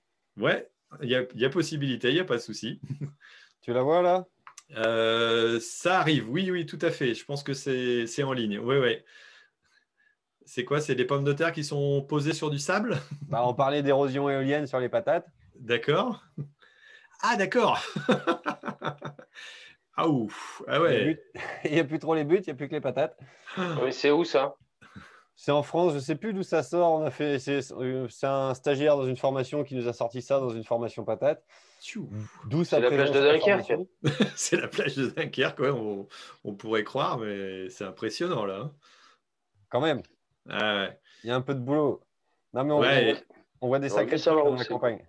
Et quand, on verra dans les reportages que j'ai pu faire là chez euh, justement euh, chez Jacques, euh, quand j'y suis allé, quand on voit des, ravines bah, qui ressemblent un peu à celles que tu as en haut à droite de l'écran là, dans lequel tu peux quasiment passer une voiture, alors peut-être pas une très grosse voiture, mais en tout cas une voiture de, de gabarit normal. et encore là, c'est, j'allais dire, c'est relativement léger, mais c'est vrai qu'on on voit que ces conditions-là font que euh, bah, forcément on est obligé de réagir à un moment donné quoi, dans, ces cas-là. Ça, c'est le pays de Co. Mm-hmm. C'est chez Jacques, ça Ça m'étonne pas. Mais j'ai vu pire hein, chez Jacques. Moi, je, te dis, on mettait la bagnole dedans. Hein. Il n'y a pas de doute. Ce genre de choses. Non, mais après, qu'est-ce que, qu'est-ce que je peux hum, dire? Moi, je suis assez d'accord avec tout ce qui a été dit. C'est vrai qu'aujourd'hui, les, les techniques d'agriculture de conservation des sols, c'est des techniques assez nouvelles. Et, euh, et aujourd'hui, bah, tout le monde teste un peu sur ces types de sols moi, j'ai quand même, un, pour en voir beaucoup des sols, hein, je fais un constat assez général quand même, c'est que les sols sont à des niveaux de dégradation aujourd'hui en France, dans beaucoup de secteurs, qui font que passer sur des techniques d'agriculture de conservation euh, en un an, c'est pas possible partout, clairement. Euh, c'est clairement pas possible. On a des, systèmes de structure qui sont juste tellement catastrophiques que, et surtout en grande culture. Euh, sur des grosses surfaces, on ne peut pas acheter des intrants en matière unique, etc. Et donc, il y a, il, faut trouver la bonne stratégie pour y aller, en fait. Il faut trouver la bonne stratégie sans, prendre de risques, sans, bah, il ne faut, pas, il faut pas mettre en danger les exploitations, c'est tout. Par contre, je suis pour ma part de plus en plus convaincu qu'on n'a pas trop, trop le choix d'y aller. Quoi. Euh, on n'a pas trop le choix d'y aller, euh, clairement. Et je peux peut-être, pour finir, vous montrer quelques photos de trucs assez marrants, vu que le sujet, c'est quand même l'avenir de l'agriculture conventionnelle. Et Mhm. mon secteur, c'est quand même le légume. Et euh, donc, je vais vous repartager un petit truc marrant parce que est-ce qu'on peut imaginer quelque chose de plus conventionnel que l'hydroponie? Bah, a priori, ça paraît oui. quelque chose quand même d'assez d'assez structuré, quoi, on va dire. Ah, on a perdu François. Quand on fait l'hydroponie, on est, on est un peu arrivé. au- Non, ça revient? Ouais, ça revient. Voilà. Je vous parlais de l'hydroponie et c'était pour vous montrer que l'agriculture conventionnelle, elle bouge. Donc, ça, c'est des, structures que j'accompagne sur l'agriculture de conservation. Donc, au début, euh, vous voyez bien la photo là? Ouais, ouais, on voit bien la photo ouais, avec les serres et tomates, ouais, tout à fait. Donc là, en fait, il faut être très clair, ces systèmes-là, ils ont été créés parce que, en fait, on a complètement perdu le contrôle du sol et des pathologies, en fait. Mhm. Euh, on essaie de nous expliquer que ces systèmes-là, euh, c'est l'aboutissement de la, de la- je sais pas, de la réussite de l'agriculture et de la maîtrise de tout. En fait, c'est assez faux. Euh, ces, ces- ces producteurs-là sont arrivés en, en hydroponie parce qu'ils maîtrisaient complètement plus, absolument plus les sols et, euh, et notamment au niveau des pathologies, en fait. C'est-à-dire que là, on est sur des sols qui sont descendus en dessous d'un demi-point de MO, donc il n'y a plus rien qui poussait, et on en est arrivé là. quoi. Euh, donc, on a, sorti, on a sorti les plantes du sol, tout simplement. Quoi. Ouais, mais là, l'hydroponie, c'est bien sur des substrats qui sont neutres euh, et qui sont inertes. C'est ce que, Ah oui, c'est oui, pour le coup. oui. complètement le contraire de ce que, enfin, c'est complètement ce que je disais tout à l'heure. Là, c'est prendre le sol pour un substrat, quoi, au lieu, de, Exactement. au lieu de réfléchir. On en est là. Et alors, par contre, pour vous montrer que c'est possible d'aller très vite, ça, c'est des systèmes qu'on construit avec les, les séristes. Donc, on vire toute la ferraille d'hydroponie. On- Vous voyez la gueule des sols, hein, c'est du, du 100% sable, euh, des choses. euh. Alors là, c'est mort de chez mort, il n'y a plus un verre de terre là-dedans. Et en fait, on recrée des sols par-dessus. Donc là, on fait des bacs parce qu'il y a des, des tuyaux de chauffage, etc. Et en fait, on recrée un sol par-dessus. Alors eux, évidemment, ils ont les moyens. hein. Euh, ils ont les moyens parce qu'on est quand même sur des systèmes où on fait entre 50 et 70 kg de tomates au mètre carré. Donc, euh, il y a une certaine capacité d'investissement. Mais je voulais le présenter parce que c'est sans doute une dimension en fait, de l'agriculture conventionnelle qu'on ne connaît pas. Et en fait, il y a une mutation très forte aujourd'hui hein, chez les séristes, euh, chez beaucoup de producteurs de ce type. Euh, alors, on est obligé de maintenir tous les systèmes de chauffage, etc. Là, on nourrit les vers de terre avec du- de la branche broyée. Mhm. Euh, alors ça, c'est une machine qui sert à scier le sol en fait pour mettre nos bacs, là, pour mettre nos feuilles plastiques, pour fabriquer les bacs. Enfin, peu importe. Et euh, Ouais, Voilà, là, on, donc- là, on recrée, on recrée quelque part un, un sol à partir du- d'une alimentation du sol. Alors, euh, j'allais dire l'agriculteur conventionnel, où, où nous, ce qu'on a appris à faire pendant un moment, c'était d'alimenter euh, la plante. Euh, en réalité, la différence, c'est que maintenant, on réalimente le sol qui va nourrir la plante. Et quelque part, on, re- on reprend en considération le sol qui était considéré, voilà, comme, comme vous l'avez dit, hein, tout simplement comme un support, comme un substrat, alors que en réalité, c'est le, j'allais dire, c'est un complément direct de la plante, vu qu'il doit euh, non seulement l'alimenter, mais aussi, euh, j'allais dire, lui permettre de, se développer au mieux et de, transformer et d'avoir son action biologique qui est beaucoup plus complexe que, que ce que l'on, euh, j'allais dire, ce que l'on aborde parfois à des niveaux scolaires, comme moi j'ai pu le, le voir à une époque. Quoi. Et donc, ça, ça complexifie forcément les, les choses, mais ça les rend aussi plus, plus intéressantes derrière. Quoi. Mm. Et donc là, sur cette photo, en fait, là, c'est un bac avec la culture qui est en production. Et un de nos objectifs, si vous voulez, c'est. Parce que bon, aujourd'hui, ces tomates, elles sont encore menées, si vous voulez, avec des fils plastiques, des clips plastiques et tout un tas de trucs qui font qu'on ne peut pas ramener les cultures au sol. Mais en fait, on est en train d'y travailler. Et là, déjà, sur cette photo, vous avez le- l'ensemble des feuilles qui sont effeuillées, qui sont ramenées au sol. Et là, je suis en train de faire tous les calculs en fait, de retour de biomasse au sol de, de ces systèmes-là. Et je pense qu'on va être autonome à pas loin de 50% en matière organique, en fait, sur la nutrition des sols ou quelque chose comme ça. Donc, on, arrive aujourd'hui avec ces systèmes-là, euh, tout en utilisant, en fait, en continuant, d'utiliser, si vous voulez, euh, bah, les, engrais euh, minéraux si jamais il y a besoin, quand ça déconne ou quand on a mal maîtrisé quelque chose. Mais en fait, dans ces systèmes-là, on arrive très, très facile, on arrive à vraiment se rapprocher de systèmes autofertiles. Et c'est ce qui, est, ce qui est vraiment passionnant, c'est que c'est un grand écart incroyable en fait entre des systèmes qui étaient complètement en hydroponie et en l'espace d'un an, on bascule des systèmes avec des vers de terre, etc. Et juste peut-être une dernière petite photo pour vous montrer à quoi ça ressemble en serre chauffée les sols. Euh, Mhm. On arrive, à, on arrive à pas loin de 5 tonnes de vers de terre hectare, en fait. Et qu'est-ce que tu entends? Tu dis euh, auto, auto-fertilité en un an, mais c'est qu'est-ce que tu entends par là? C'est bah, qu'en fait, dans nos substrats, on met des vers de terre épigés qui se multiplient extrêmement vite, dans un premier temps. mais il faut qu'ils dégradent une matière organique, il faut qu'elle vienne un petit peu de quelque part. Bah alors justement, la, tomate est une plante assez intéressante là-dessus. Ça ne sera pas le cas de toutes les plantes, mais la, tomate est extrêmement productive en biomasse en fait, notamment en termes de système racinaire, en liane, etc. Si tu veux, on est, on est entre 40 et 50 tonnes de production de biomasse hors tomate à l'hectare. Donc Après, quand on est au sol, si tu veux, ça commence à nourrir du ver de terre. Parce que l'hydroponie, on est d'accord, euh, vous irriguez régulièrement. Euh, et dans, dans, cette flotte, vous y mettez, enfin, il y a souvent des sels minéraux, il y a tous les nutriments que tu as besoin pour ta plante. Et ça, tu ne peux pas te l'enlever pendant plusieurs années. ça, on n'en a plus besoin, en fait, aujourd'hui. Au bout d'un an euh, Justement, ça, on le met avec des matières organiques.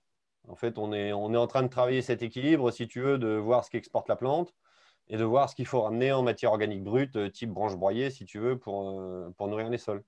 Là, il y a Parce que les oligoéléments, tu ne les trouves pas dans toute, ta matière organique, tu ne trouves pas tous tes oligo-éléments. Après, je ne connais pas la tomate, je ne connais pas tout ça, mais tu dois avoir des besoins plus importants de certains oligos que tu ne peux pas apporter à feuille. la matière c'est pour ça que je te dis qu'on sur ces systèmes-là, en fait, la, tomate n'est pas complètement auto-fertile, puisqu'on on exporte quand même pas loin de 70 tonnes de tomates hectares, donc ça, exporte pas mal d'oligo. Euh, et en fait, ça, on compense avec de la, de la branche broyée, enfin du broyat de déchets verts, quoi, si tu veux. Et, euh, ce, qui est assez intéressant, c'est qu'on voit que la, proportion de, déchets verts qu'on est obligé de ramener, elle n'est est pas si importante que ça au final. Ok. Et par contre, euh, alors moi, ce que j'ai mis en avant aussi dans le quelque part dans, le livre, c'est que dire dans une transition, ce qui est parfois compliqué, c'est euh, quand on nous avance, voilà, il faut passer au BRF, hein, aux branches broyées, voilà, à des techniques qui, peuvent s'appliquer tout à fait à la fois en maraîchage euh, ou alors euh, comme ici dans, le cas d'une serre. Euh, par contre, en grande culture, où bah forcément, si on a 250 hectares de, culture avec des sols qui sont relativement pauvres, quelque part, la transition ne peut pas se faire en disant bah, on va apporter 350 camions sur l'exploitation pour, pour pouvoir remonter le niveau de matière organique. et là, c'est là où, les pratiques, où on peut peut-être essayer, selon des cultures, sur des cultures d'apporter un petit peu, mais euh, d'arriver progressivement à, augmenter les sols. Mais on ne peut pas changer ça en claquant des doigts comme là on le fait quelque part en un an. Quoi. Et non. Bah, après, tu as, deux choses. C'est que déjà, les céréales, euh, tu n'as pas le chiffre d'affaires pour l'acheter, la matière organique. Hein. Oui. Donc déjà, tu as déjà du mal à trouver les finances pour faire le couvert végétal. Donc, euh, mais après, par exemple, tu vois, c'est ce qu'on travaille avec les, les, producteurs de légumes plein champ. C'est que si tu fais une betterave, une pomme de terre ou un légume, là, par contre, tu as un levier économique, si tu veux. Mmh, euh, mmh. Tu as un levier économique euh, où de temps en temps tu peux te le permettre, si les ressources sont disponibles évidemment. Mais, mais non, bah, c'est clair que de toute façon, à un moment donné, sur la plus grosse surface de l'agriculture française, euh, la biomasse, il va, il va falloir la produire in situ. Mais il y a quand même un sujet très intéressant, c'est que, c'est que le prix de la matière organique, il est en train de monter doucement. moi, je le vois parce que tous les maraîchers avec qui je travaille, si tu veux, on, on, est des grands videurs de plateformes de compostage. Si tu veux, quand on se pointe dans un coin, la plateforme, généralement, elle prend cher. Euh, et, ça, ça nous permet de reconstruire les sols, etc. Euh, ça nous permet d'aller très vite dans les transitions, mais évidemment, c'est pour le maraîchage. Hein. c'est un demi pour cent de la SAU française, 1% de la SAU française. Donc, nous, on se le permet parce que, de toute façon, n'est pas qu'on se le permet, c'est qu'on n'a pas le choix. Euh, mmh. C'est pas avec un radis de 18 jours que tu vas faire ton bilan hein. Donc, de toute façon, on n'a pas le choix. Après, ce que je, que je vois, et ça, je pense que c'est vraiment une piste d'avenir euh, qu'il ne faut pas négliger, c'est que si demain le, prix de la matière organique monte, hein, aujourd'hui facilement tu l'as à 10-20 balles sur la tonne sur les plateformes de compostage, si demain ça monte à 30 ou 40, 50 euros, euh, il faut voir que la production de matière organique elle-même euh, va devenir un marché à part entière et, une opportunité pour les agriculteurs. Alors évidemment, ça va soulever les débats parce que ça va venir en concurrence avec les productions alimentaires, etc. Mais moi, je vois quand même une, ouverture pour beaucoup de systèmes agricoles euh, dans les années qui viennent. C'est que si le, prix des matières organiques monte, ça rend rentable les systèmes de miscanthus, ça rend rentable les systèmes de taillis à courte rotation qui ne le sont pas aujourd'hui parce que le prix de la matière organique n'est pas encore assez cher en fait. Et, si demain ces systèmes deviennent rentables, bah, on se rendra compte qu'il y a peut-être un certain nombre de cultures qu'on fait, euh, qu'on les fait parce que, parce que ça gagne 3 francs 6 sous, mais mais ça serait plus intéressant peut-être de faire des cultures à biomasse qui restructurent les sols, qui ont, des, super bilans humiques et d'inscrire ça dans la rotation sur le temps long ou même de faire des exports au sein même de l'exploitation. De Pour moi, il y a un vrai levier dans les années qui viennent là-dessus qu'il ne faut vraiment pas perdre de vue pour restructurer les sols. Ok, ça, ça recréerait un, nouvel équilibre quelque part euh, économique qui pourrait permettre euh, sur certaines structures de, de pouvoir produire euh, ouais, de la, quelque part de la, de la, biomasse en plus grande quantité et, bah, si tu, pouvoir rééquilibrer un peu les choses. Quoi. Si tu te reprojettes il n'y a pas encore si longtemps que ça, il y a, dans beaucoup de fermes de France, il y avait de la prairie. Et quel était le gros intérêt de la prairie Et on le, on le, pratique encore aujourd'hui en agriculture biologique avec les, les têtes de rotation en luzerne. C'est qu'à un moment donné, tu mets une plante vivace qui te restructure ton sol euh, qui te fait revenir tes vers de terre, qui te remonte un peu ton taux de matière organique. Et derrière, tu, développes tes rotations. Euh, je pense que bah, le problème, c'est qu'aujourd'hui, la luzerne, ça ne gagne pas tant. Euh, la prairie, bah, sauf si on fait de l'élevage, ça n'a pas d'une rentabilité extraordinaire. mais je pense qu'il y, a un levier sur la production de biomasse dans plein de filières différentes dans les années qui viennent. Ça ne sera pas généralisable partout, mais mais voilà, s'il y a des jeunes qui nous écoutent, je vous invite à réfléchir à ça et à, étudier un peu les questions. Ah bah là, il doit, y en il doit, y en avoir parmi tout le monde, euh, des jeunes qui nous écoutent. Vas-y, Alexandre. Ouais, tu, tu euh, l'hydroponie, tu, tu, le fais avec le bio? Euh, Ah non, l'hydroponie, moi, j'en fais plus. Hein. non, mais pour ceux qui en font, parce que tu es d'accord avec moi que tu es dans un milieu quand même vachement humide. Oui, oui. Donc, super on va dire, euh, pour l'échange de, de, propagation de maladies, c'est quand même le top. Euh, donc en fait, euh, d'un côté, comment tu peux faire sans pesticides quand tu es dans un milieu totalement, totalement nickel pour les, pour les maladies? Ben, En fait, ce qu'il faut comprendre, c'est que ce n'est pas l'humidité qui amène les maladies, ça c'est pas tout à fait vrai. C'est avant tout des plantes en mauvaise santé. Là, dans les systèmes que je te montre, si tu veux, on a très peu de problèmes de maladies en fait. Et c'est ce qui convainc avant tout les producteurs, si tu veux, de, rentrer dans ces systèmes-là. Euh, c'est que comme notre plante, elle a retrouvé un équilibre, en fait, la plupart des. Enfin, c'est pas la plupart, c'est toutes les pathologies du sol ont disparu à ce stade-là dans, les essais qu'on mène, si tu veux. Et, après, quand tu il reste... sur la feuille, je te parle pas du sol parce que j'ai bien compris en plus que vous le remettiez en place et tout, donc vous refaites votre sol. Je te parle vraiment de la plante proprement dit, toi, tu vois, avec euh, les spores et tout, pof, qui vont s'envoyer sur les feux parce qu'on voit que c'est assez compact quand même. Je pense que tu essayes de. Mais en fait, il n'y a pas de problème particulier, si tu veux, ça ne se passe pas comme ça. Les cultures se, se, portent ni, même globalement un peu mieux qu'en hydroponie et il n'y a pas de problème particulier. Après, de toute façon, tous ces gars-là, là, avec qui je bosse, si tu veux, aujourd'hui, ils n'utilisent que des gammes de, de, produits bio, ils bossent avec BioBest, ils sont sur les auxiliaires, etc. Et ça se maîtrise de mieux en mieux quand même.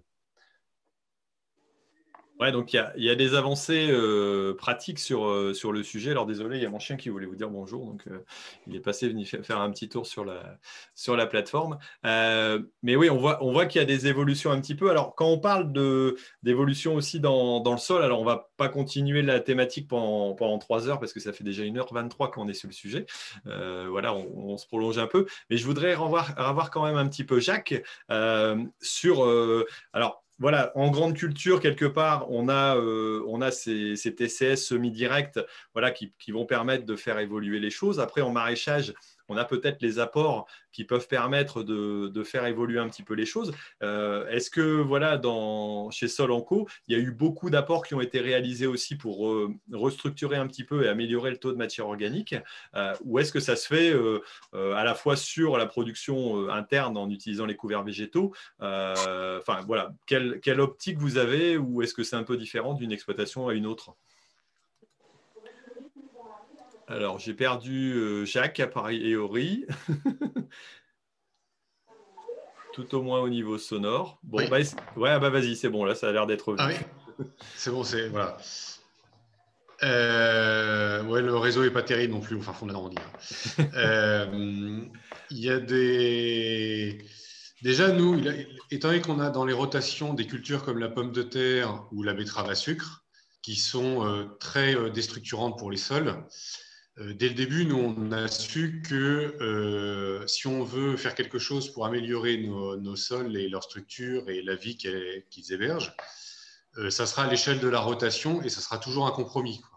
C'est-à-dire que entre la façon traitée, enfin, schématique d'appliquer l'ACS avec zéro travail du sol, etc., Nous, c'est quelque chose, c'est un objectif vers lequel on tend, tout en sachant que eh ben, une à deux fois dans la rotation, on remet les compteurs à zéro ou presque, et puis on chamboule tout et, et on, récolte nos pommes de terre. Ou, voilà. Euh, du coup, nous, ça nous a donné euh, une approche qui est euh, surtout pas dogmatique, parce que dès le début, on savait que de toute manière, ça serait pas de, de ça serait qu'un compromis, quoi. Je veux dire.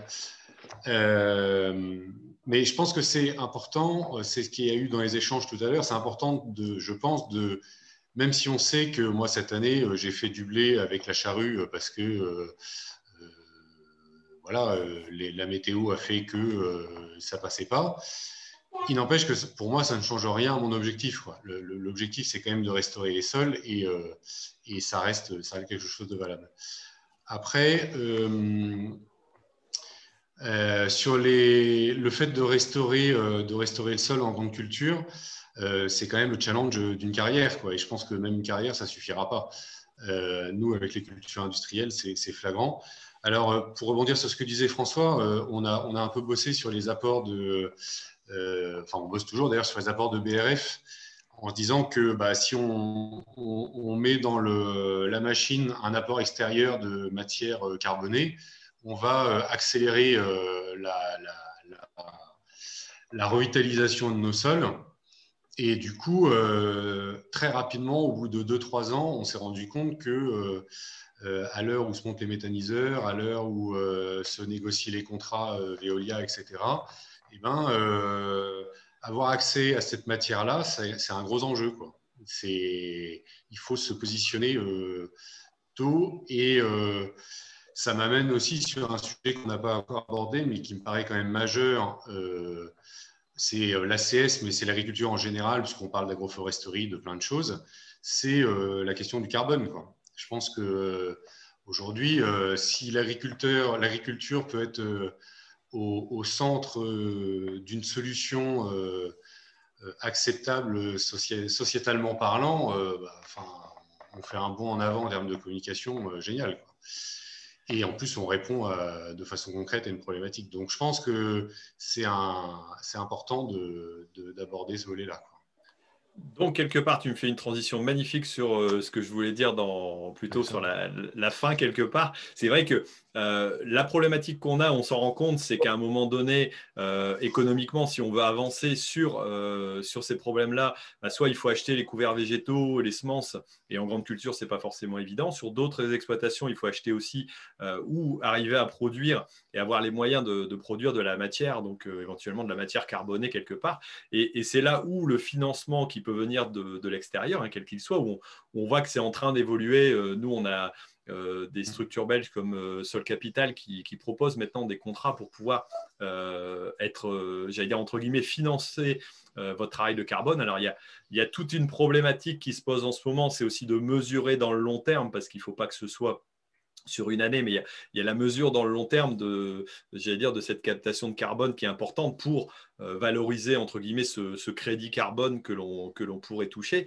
Mais c'est quand même un enjeu hyper important euh, euh, de l'avenir pour arriver à la fois, comme tu le dis, Jacques, de de restaurer ces sols tout en apportant un intérêt aussi, j'allais dire, à la société quelque part, euh, et de, pouvoir apporter une solution, euh, j'allais dire, de, pérennité aussi, diminution de gaz à effet de serre. Hein, euh, si, on augmente, c'est ce qu'avait ce calculé le projet 4 pour 1000, si je ne me trompe pas, si on augmente de 4 pour 1000 voilà, le, niveau de, de, carbone de tous les sols, on arrivera à réduire de 85% les gaz à effet de serre à ce niveau-là. Bon, alors je ne sais pas si les chiffres sont exactement exacts, mais en tout cas, il y, y, a forcément un levier hyper intéressant sur, sur le sujet. Et il y a quelqu'un ici qui s'est intéressé à la problématique ou qui, euh, qui pense se faire énumérer un jour euh, ou prochainement, très prochainement, pour, euh, pour cette captation de carbone, pour lui permettre d'avancer aussi dans ses pratiques? Moi, j'y suis déjà. Et déjà, comment tu as réussi à trouver un financement, Alexandre? Comment est-ce possible? Parce que je suis trop fort. On n'en doute pas de toi, mais à part ça. Non, non, mais tu parlais de Seuil Capital. En fait, ça passe par l'intermédiaire. Ils ont, ils ont commencé avec notre COP à choisir euh, quelques agriculteurs. Et euh, voilà, on me l'a proposé. Puis comme j'avais déjà, euh, j'avais déjà pas mal de choses de mis en place, je suis rentré pas enfin, je suis rentré assez rapidement dedans, en sachant que je leur ai dit, après, moi, c'est ce que je leur expliquais. Gilou le disait tout à l'heure, on a des conditions climatiques pour les intercultures qui sont très problématiques. Il y a ça, et puis aussi le fait de des fois sortir la charrue, et j'ai pas le choix si je veux semer. Alors ça, il le prendra en ligne de compte, parce que ça, me posait problème. Je dis, attendez, je peux pas toujours, euh, toujours faire exactement. Euh, moi, la climatologie, je la gère pas. Donc, euh, parce qu'en fait, pendant 5 ans, il te donne 80% de la rémunération de, du, carbone que tu as stocké. Et les 20 autres, c'est par rapport à ce que tu as fait pendant ces 5 années. Tu vois ce que je veux dire?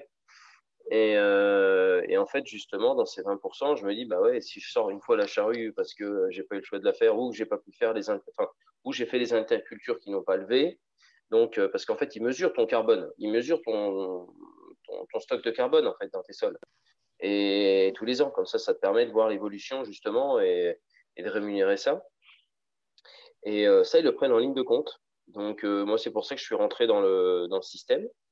Et puis, ce qui est intéressant, c'est que ça te. Il y a de l'expérience à avoir derrière. Tu vois, tu as des, quand même des gens qui s'y connaissent pas mal. Euh, qui peuvent t'aider euh, par rapport à tes types de sols. Et puis, euh, ça m'intéressait pas mal. Donc, donc voilà. Et donc, je, je te dis, voilà, je suis rentré par, par le biais de ma COP. Là, je, pour tout te dire, je finissais mon dossier ce soir. D'accord, donc euh, une belle avancée. Alors, je, lis une remarque qui a été lancée, euh, alors avec laquelle j'étais un petit peu d'accord aussi il y a quelques temps, mais, que je commence à modérer, c'est quand même, alors c'est plus par rapport aux façons d'avoir des, des, termes sur, euh, voilà, sur l'agriculture. il y a Alexandre qui nous met restaurer les sols, nos parents n'ont pas tué les sols, faut arrêter un peu.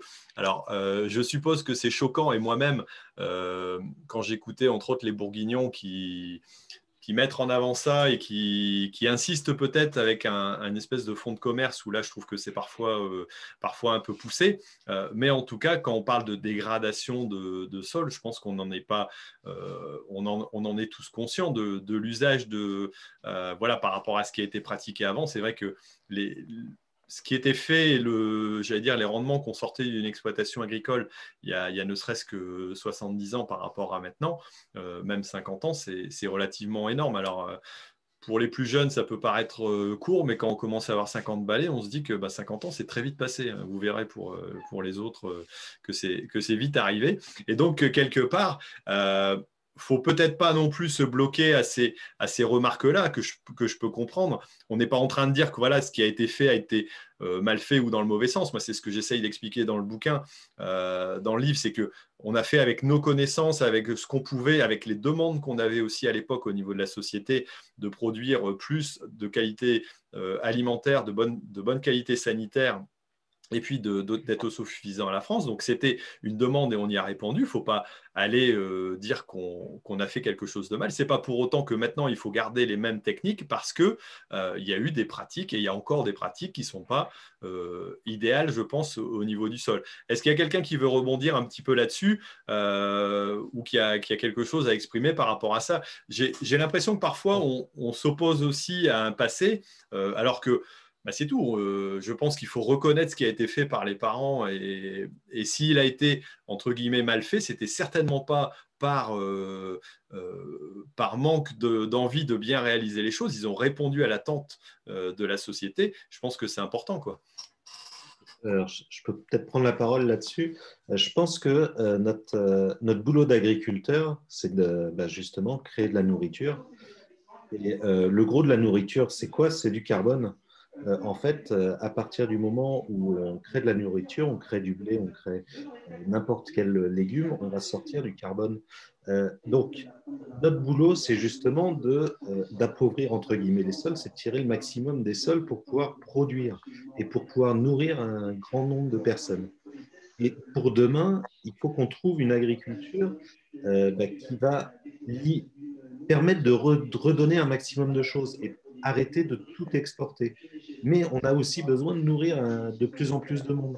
Donc il va falloir trouver le juste milieu entre tout ça et trouver des systèmes de plus en plus vertueux. Euh, et, c'est en ça qu'on dit qu'on a, on est dans une phase de dégradation des sols parce qu'on exporte quand, on sort de la matière, pour, euh, bah, que ce soit pour nourrir les humains, que ce soit pour euh, faire du biocarburant, que ce soit, on sort euh, du, carbone et obligatoirement on appauvrit un petit peu notre sol comparé à une forêt ou comparé à d'autres sols où on laisse l'ensemble dessous. donc, on peut que avoir nous, agriculteurs, ce double objectif de réussir à exporter du carbone euh, bah, pour nourrir une population, pour faire tout un tas de choses avec, c'est notre rôle, et en même temps, essayer d'en remettre un maximum dans le sol pour l'avenir et pour la suite. Et c'est cette double, c'est cette dualité qui est très compliquée pour demain. Quoi. Il faut trouver le juste milieu entre tout. Trouver le juste milieu, ouais, ça c'est toujours le, truc qui n'est pas évident. Ouais, il y a quelqu'un qui. J'ai pas et, puis, puis, si je peux me permettre, ce qui ce qui est cette, cette, remarque, elle est révélatrice aussi de, de, de, la façon dont certains agriculteurs perçoivent euh, le changement, euh, le fait de changer, de dire que euh, on veut améliorer notre sol, qu'on veut réduire les phytos, qu'on veut ci, qu'on veut ça, c'est pas un jugement de valeur sur ce qui a été fait avant.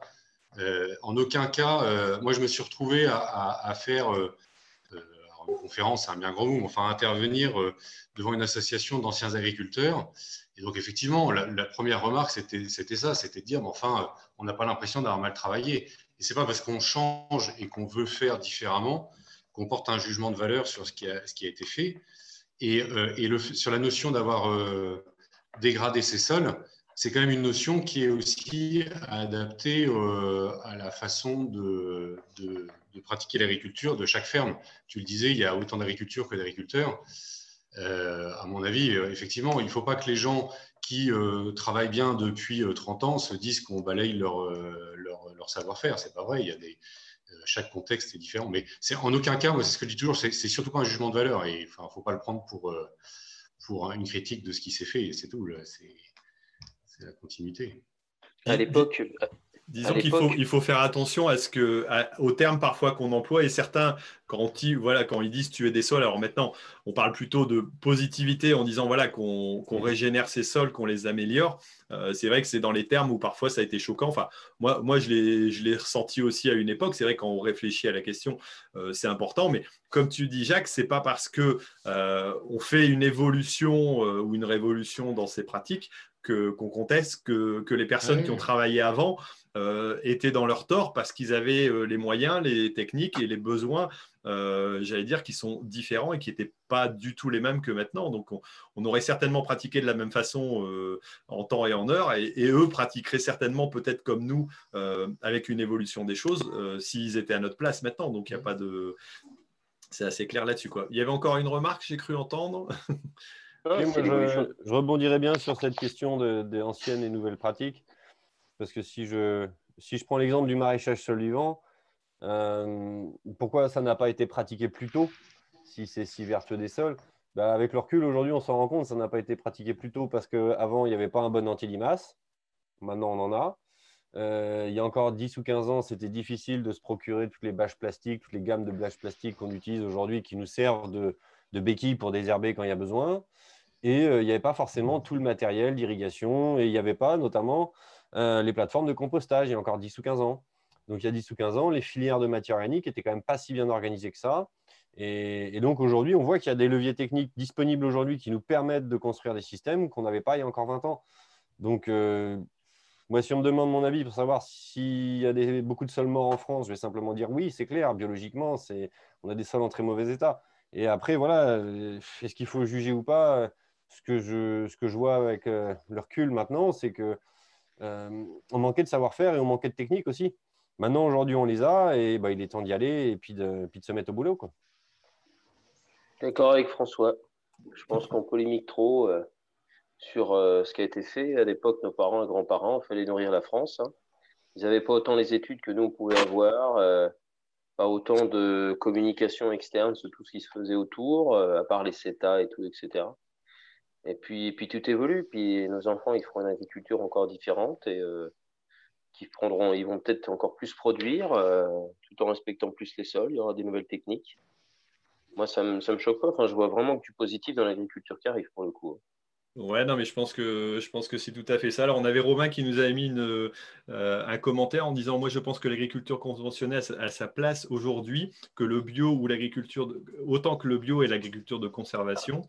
Euh, voilà, les définitions peuvent différer d'un individu à un autre. Alors, moi, je prends souvent que la bio, et on en avait parlé, je sais, à l'époque avec Jacques de Cols, euh, quelque part, le le but du jeu, moi je pars en agriculture biologique euh, sur une partie d'exploitation. Euh, il y a de l'agriculture de conservation des sols. Peut-être que la fin, ce sera euh, l'ABC, l'agriculture biologique de conservation des sols, où on arrivera à se passer euh, d'un maximum de, entre guillemets, de, chimie ou, de produits, même si on va certainement utiliser des produits différents.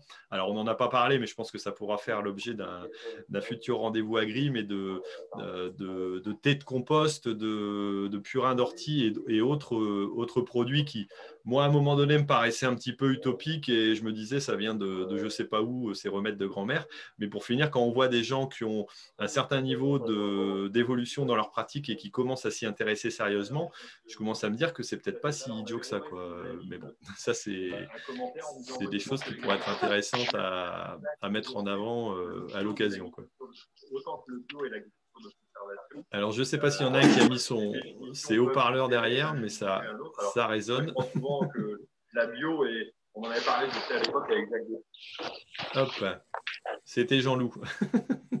Il y a le son derrière. Bon, allez, on va aller faire un petit tour vers Sophie, et puis je vous donnerai une petite minute la parole pour finir, euh, pour simplement dire où est-ce qu'on peut vous retrouver éventuellement, et puis vous écouter. Donc, allez, je vais aller faire, euh, faire un petit tour chez Sophie, qui est en train de finir son, son petit dessin, qui va nous faire peut-être un, petit commentaire euh, sur, sur ce qu'elle a entendu et puis ce qu'elle a mis en avant des différentes pratiques.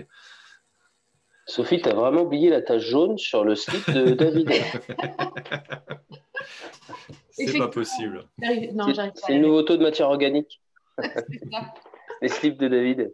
N'empêche que dans ce que, tout ce que j'ai pu entendre, ce qui ressort, c'est euh, euh, donc de travailler, euh, d'avoir en fait, d'analyser, d'avoir une grande observation de vos différents sols que vous adaptez, en fait, qu'il y a tout de même une prise de conscience dans, vos métiers et, que vous pensez à, nourrir la terre, finalement, puisque vous ressortez du carbone pour nourrir la population, c'est-à-dire nous tous. Et puis ensuite, il bah, faut voilà, renourrir euh, cette terre pour qu'elle puisse continuer de, donner toute sa valeur et tout, le comptage des, des, vers de terre est aussi importante et, euh, toutes les rotations et la richesse humaine aussi, puisque vous enrichissez les uns les autres et de toutes euh, vos différentes pratiques. Alors, en parlant de richesse, il y avait des commentaires qui disaient qu'on ben, n'était pas très riche, et c'est vrai que ça, c'est une problématique qui est souvent, souvent avancée, mais ça, c'est un autre, un autre souci, malheureusement. C'est vrai que le, revenu des agriculteurs, ce n'est pas toujours évident, ça a été mis en commentaire, mais voilà, c'est comme ça, c'est comme ça. Mais en tout cas, on voit qu'au niveau de ton dessin, euh, alors j'ai oublié de le préciser, mais tu es quand même championne de France de. Alors, comment tu dis le, terme C'est sketchnoting, non C'est ça? Non, c'est. Euh, je suis. Euh, oui, je suis championne de France de mind mapping en dans la catégorie improvisation. Voilà, donc là, c'est pas tout à fait de l'impro, je sais pas, quoique si, quasiment, parce que tu n'avais pas tellement de thématiques euh, présentées. Euh, donc, euh, donc voilà, en tout cas, merci Sophie pour, pour cette présentation. Alors, je vais reprendre Pierre-Olivier aussi, qui a, qui a, suivi un peu le, voilà, nos, nos, nos discussions. Alors toi, tu n'es pas du milieu agricole directement, mais tu travailles un petit peu en parallèle. Dis-nous un petit peu ce que tu fais et puis tu nous expliqueras aussi euh, bah, les, petits projets qu'on a mis en place là pour, euh, entre autres, sur Facebook. Allez Pierre-Olivier. Alors, bah, rebonjour à toutes et à tous. Euh, alors moi, effectivement, je ne suis pas issu directement du milieu agricole. Euh, je suis un suiveur euh, très assidu depuis euh, ma plus tendre enfance et bon, les circonstances ont fait que je n'ai pas eu la possibilité de reprendre une, structure agricole. Donc, je me suis dirigé vers sur une autre, une autre branche, je dirais, c'est la jardinerie. Donc, moi, je suis responsable d'une partie d'une jardinerie qui vend tout ce qui est graines, plants potagers, amendements pour le sol. voilà. Donc, moi, j'accueille les gens euh, euh, dans le magasin pour leur expliquer justement ben, on plante une graine, qu'est-ce que ça donne Quand il y a des mauvaises herbes, eh ben, effectivement, on ne peut pas traiter non plus comme on voudrait. voilà, donc moi, je suis de l'autre côté de la barrière, j'accueille les gens et je leur explique, entre guillemets, des notions de, jardinage et de, et de découvrir leur sol. Voilà. Ok. Euh, et donc au niveau du, alors on va on va mettre en place un groupe Facebook, mais là on va faire un petit concours là d'ici peu. C'est la mode en ce moment, vu que Gilles en a fait un euh, là, dernièrement. Euh, il a lancé son, son concours aussi, donc c'est la période des fêtes. donc on va pouvoir proposer de faire gagner un petit peu les, des lots, entre autres des blousons, des casquettes et puis des, des t-shirts agriculteurs d'aujourd'hui. Alors comment ça va se passer ce, ce petit concours? Dis-nous un peu les ce qu'il va falloir faire alors, euh, bah, à l'occasion de la sortie bah, effectivement de ton livre, on va demander aux, internautes qui ont déjà reçu le livre, ou même à vous, hein, euh, si vous voulez participer, de nous envoyer des photos sur la thématique de Noël, donc avec votre livre, euh, soit avec un, un, bonnet de Noël, des guirlandes autour, voilà, de théâtraliser ça. Et la photo la plus originale et la plus likée euh, sur la page effectivement euh, de Thierry ben, aura, euh, sera récompensée et aura un petit cadeau pour, pour Noël. Ok, et puis il y a la mise en place aussi d'un groupe sur, sur ceux qui veulent, j'allais dire, un peu communiquer sur, enfin, vis-à-vis du grand public et puis se donner des petits conseils. Donc on va mettre en place, là qui est déjà quasiment prête et qui va être, qui va être proposée à ceux qui sont inscrits. Alors là, je vous mettrai le lien euh, dans, la, dans la description. Il doit y être d'ailleurs, euh, si je ne me trompe pas. Si vous allez sur euh, suivre le projet ou agriculteur d'aujourd'hui, inscription juste en dessous, vous pouvez aller tout simplement vous inscrire et puis aller cliquer au bon endroit lorsque vous recevrez le mail pour participer à ce groupe et vous y serez invité. Donc merci Pierre-Olivier pour... Bah, pour, pour, la présentation, puis pour le coup de main que tu donnes dans la, dans la communauté, j'allais dire. Pas de souci, avec plaisir c'était un petit peu la mise en avant. Alors, je vais, euh, avant de redonner la parole à tout le monde, je vais tout simplement finir. Je ne sais pas si vous entendez le son euh, quand je fais mon, mon, petit passage, mais là, je vais faire euh, tout simplement un petit partage d'écran. Si ça fonctionne, ah ouais, ça va être compliqué, j'ai l'impression, avec la vidéo. Bon, je pense que je vais encore réussir à louper mon coup sur euh, sur la présentation de Viser Zéro Impact, parce que j'aurais dû préparer mon truc un petit peu avant. Bon, bah écoutez, ce sera pour la prochaine fois. Euh, à chaque fois, j'ai un petit peu de, difficulté avec ça. Euh, mais en tout cas, voilà, il y avait le partenaire aussi Viser Zéro Impact, bah, que je présenterai un peu plus en avant la, la prochaine fois. bah écoutez, maintenant, on va faire un petit tour tout simplement pour savoir où on peut vous retrouver euh, dites-moi sur vos réseaux sociaux et sur les chaînes. Allez, on va prendre euh, dans le sens inverse un peu. Je vais faire le tour de la galerie et puis voir un peu. Alors, Jacques, euh, toi, tu, vous avez encore un Facebook, mais qui n'est pas très actif au niveau de Solanco, si je ne me trompe pas. mais non, mais là, là, au milieu de tous les, les, les, youtubeurs, là, je me sens vraiment pas un as de la communication. Nous, on est vraiment. C'est un des gros axes d'effort des prochaines années, là, parce qu'on n'est vraiment pas on n'est vraiment pas bon. Euh, donc oui, on a une page Facebook. Et puis, euh, voilà, on va essayer de mettre des choses en place euh, pour la, suite. Bon, on va, on va essayer. Inscris-toi au groupe et puis on va essayer de te pousser à communiquer un petit peu. Ça ne fera pas de mal. Il faut, me prendre en main. J'ai besoin de ça. bon, en tout cas, vous verrez le reportage de Jacques d'ici quelques temps sur la chaîne et vous verrez, c'est pas inintéressant. D'ailleurs, on avait fait une vidéo chez toi quand, quand j'étais venu la première fois. Donc, c'était l'an dernier. Euh, en février, si je ne me trompe pas. Mm. Euh, non, cette année en février, pardon. Euh, et donc, il y avait, il y avait tout simplement l'essai d'un outil. si vous voulez aller le retrouver, vous tapez Solanco, je pense que vous arriverez à retrouver. Il y avait quelques petites présentations qui étaient plutôt sympas. Gilles, où est-ce qu'on peut te retrouver, toi? Toujours sur ma chaîne YouTube. T'es pas, pas comme d'habitude derrière toi T'as un problème avec le. un problème avec le... Comme il y avait les enfants à la maison, on n'entendait rien du tout. Euh, donc, euh, enfin, il faisait beaucoup de boucans. Donc euh, là, je suis parti dans mon bureau. mais j'ai une très mauvaise connexion Internet dans mon bureau. Et on peut, on peut te retrouver aussi sur euh, le buzz. Là, on- il, il y a, il y a Jean-Paul Ebra qui nous a ressorti la dernière vidéo où on s'est rencontrés Oui. Avec, avec. Jean-François Copé. C'était plutôt pas mal. Ça, vous pouvez les jeter un œil si vous regardez sur Twitter. Vous allez le, le retrouver. C'était plutôt sympa. Bon. David, euh, pour ceux qui ne connaîtraient pas la chaîne agricole, des fois que, il y en a peut-être un ou deux, on ne sait jamais. Oui, donc euh, principalement sur YouTube, euh, la chaîne agricole. Voilà. Ou David Forge. Ou David Forge euh, sur Twitter. euh, voilà.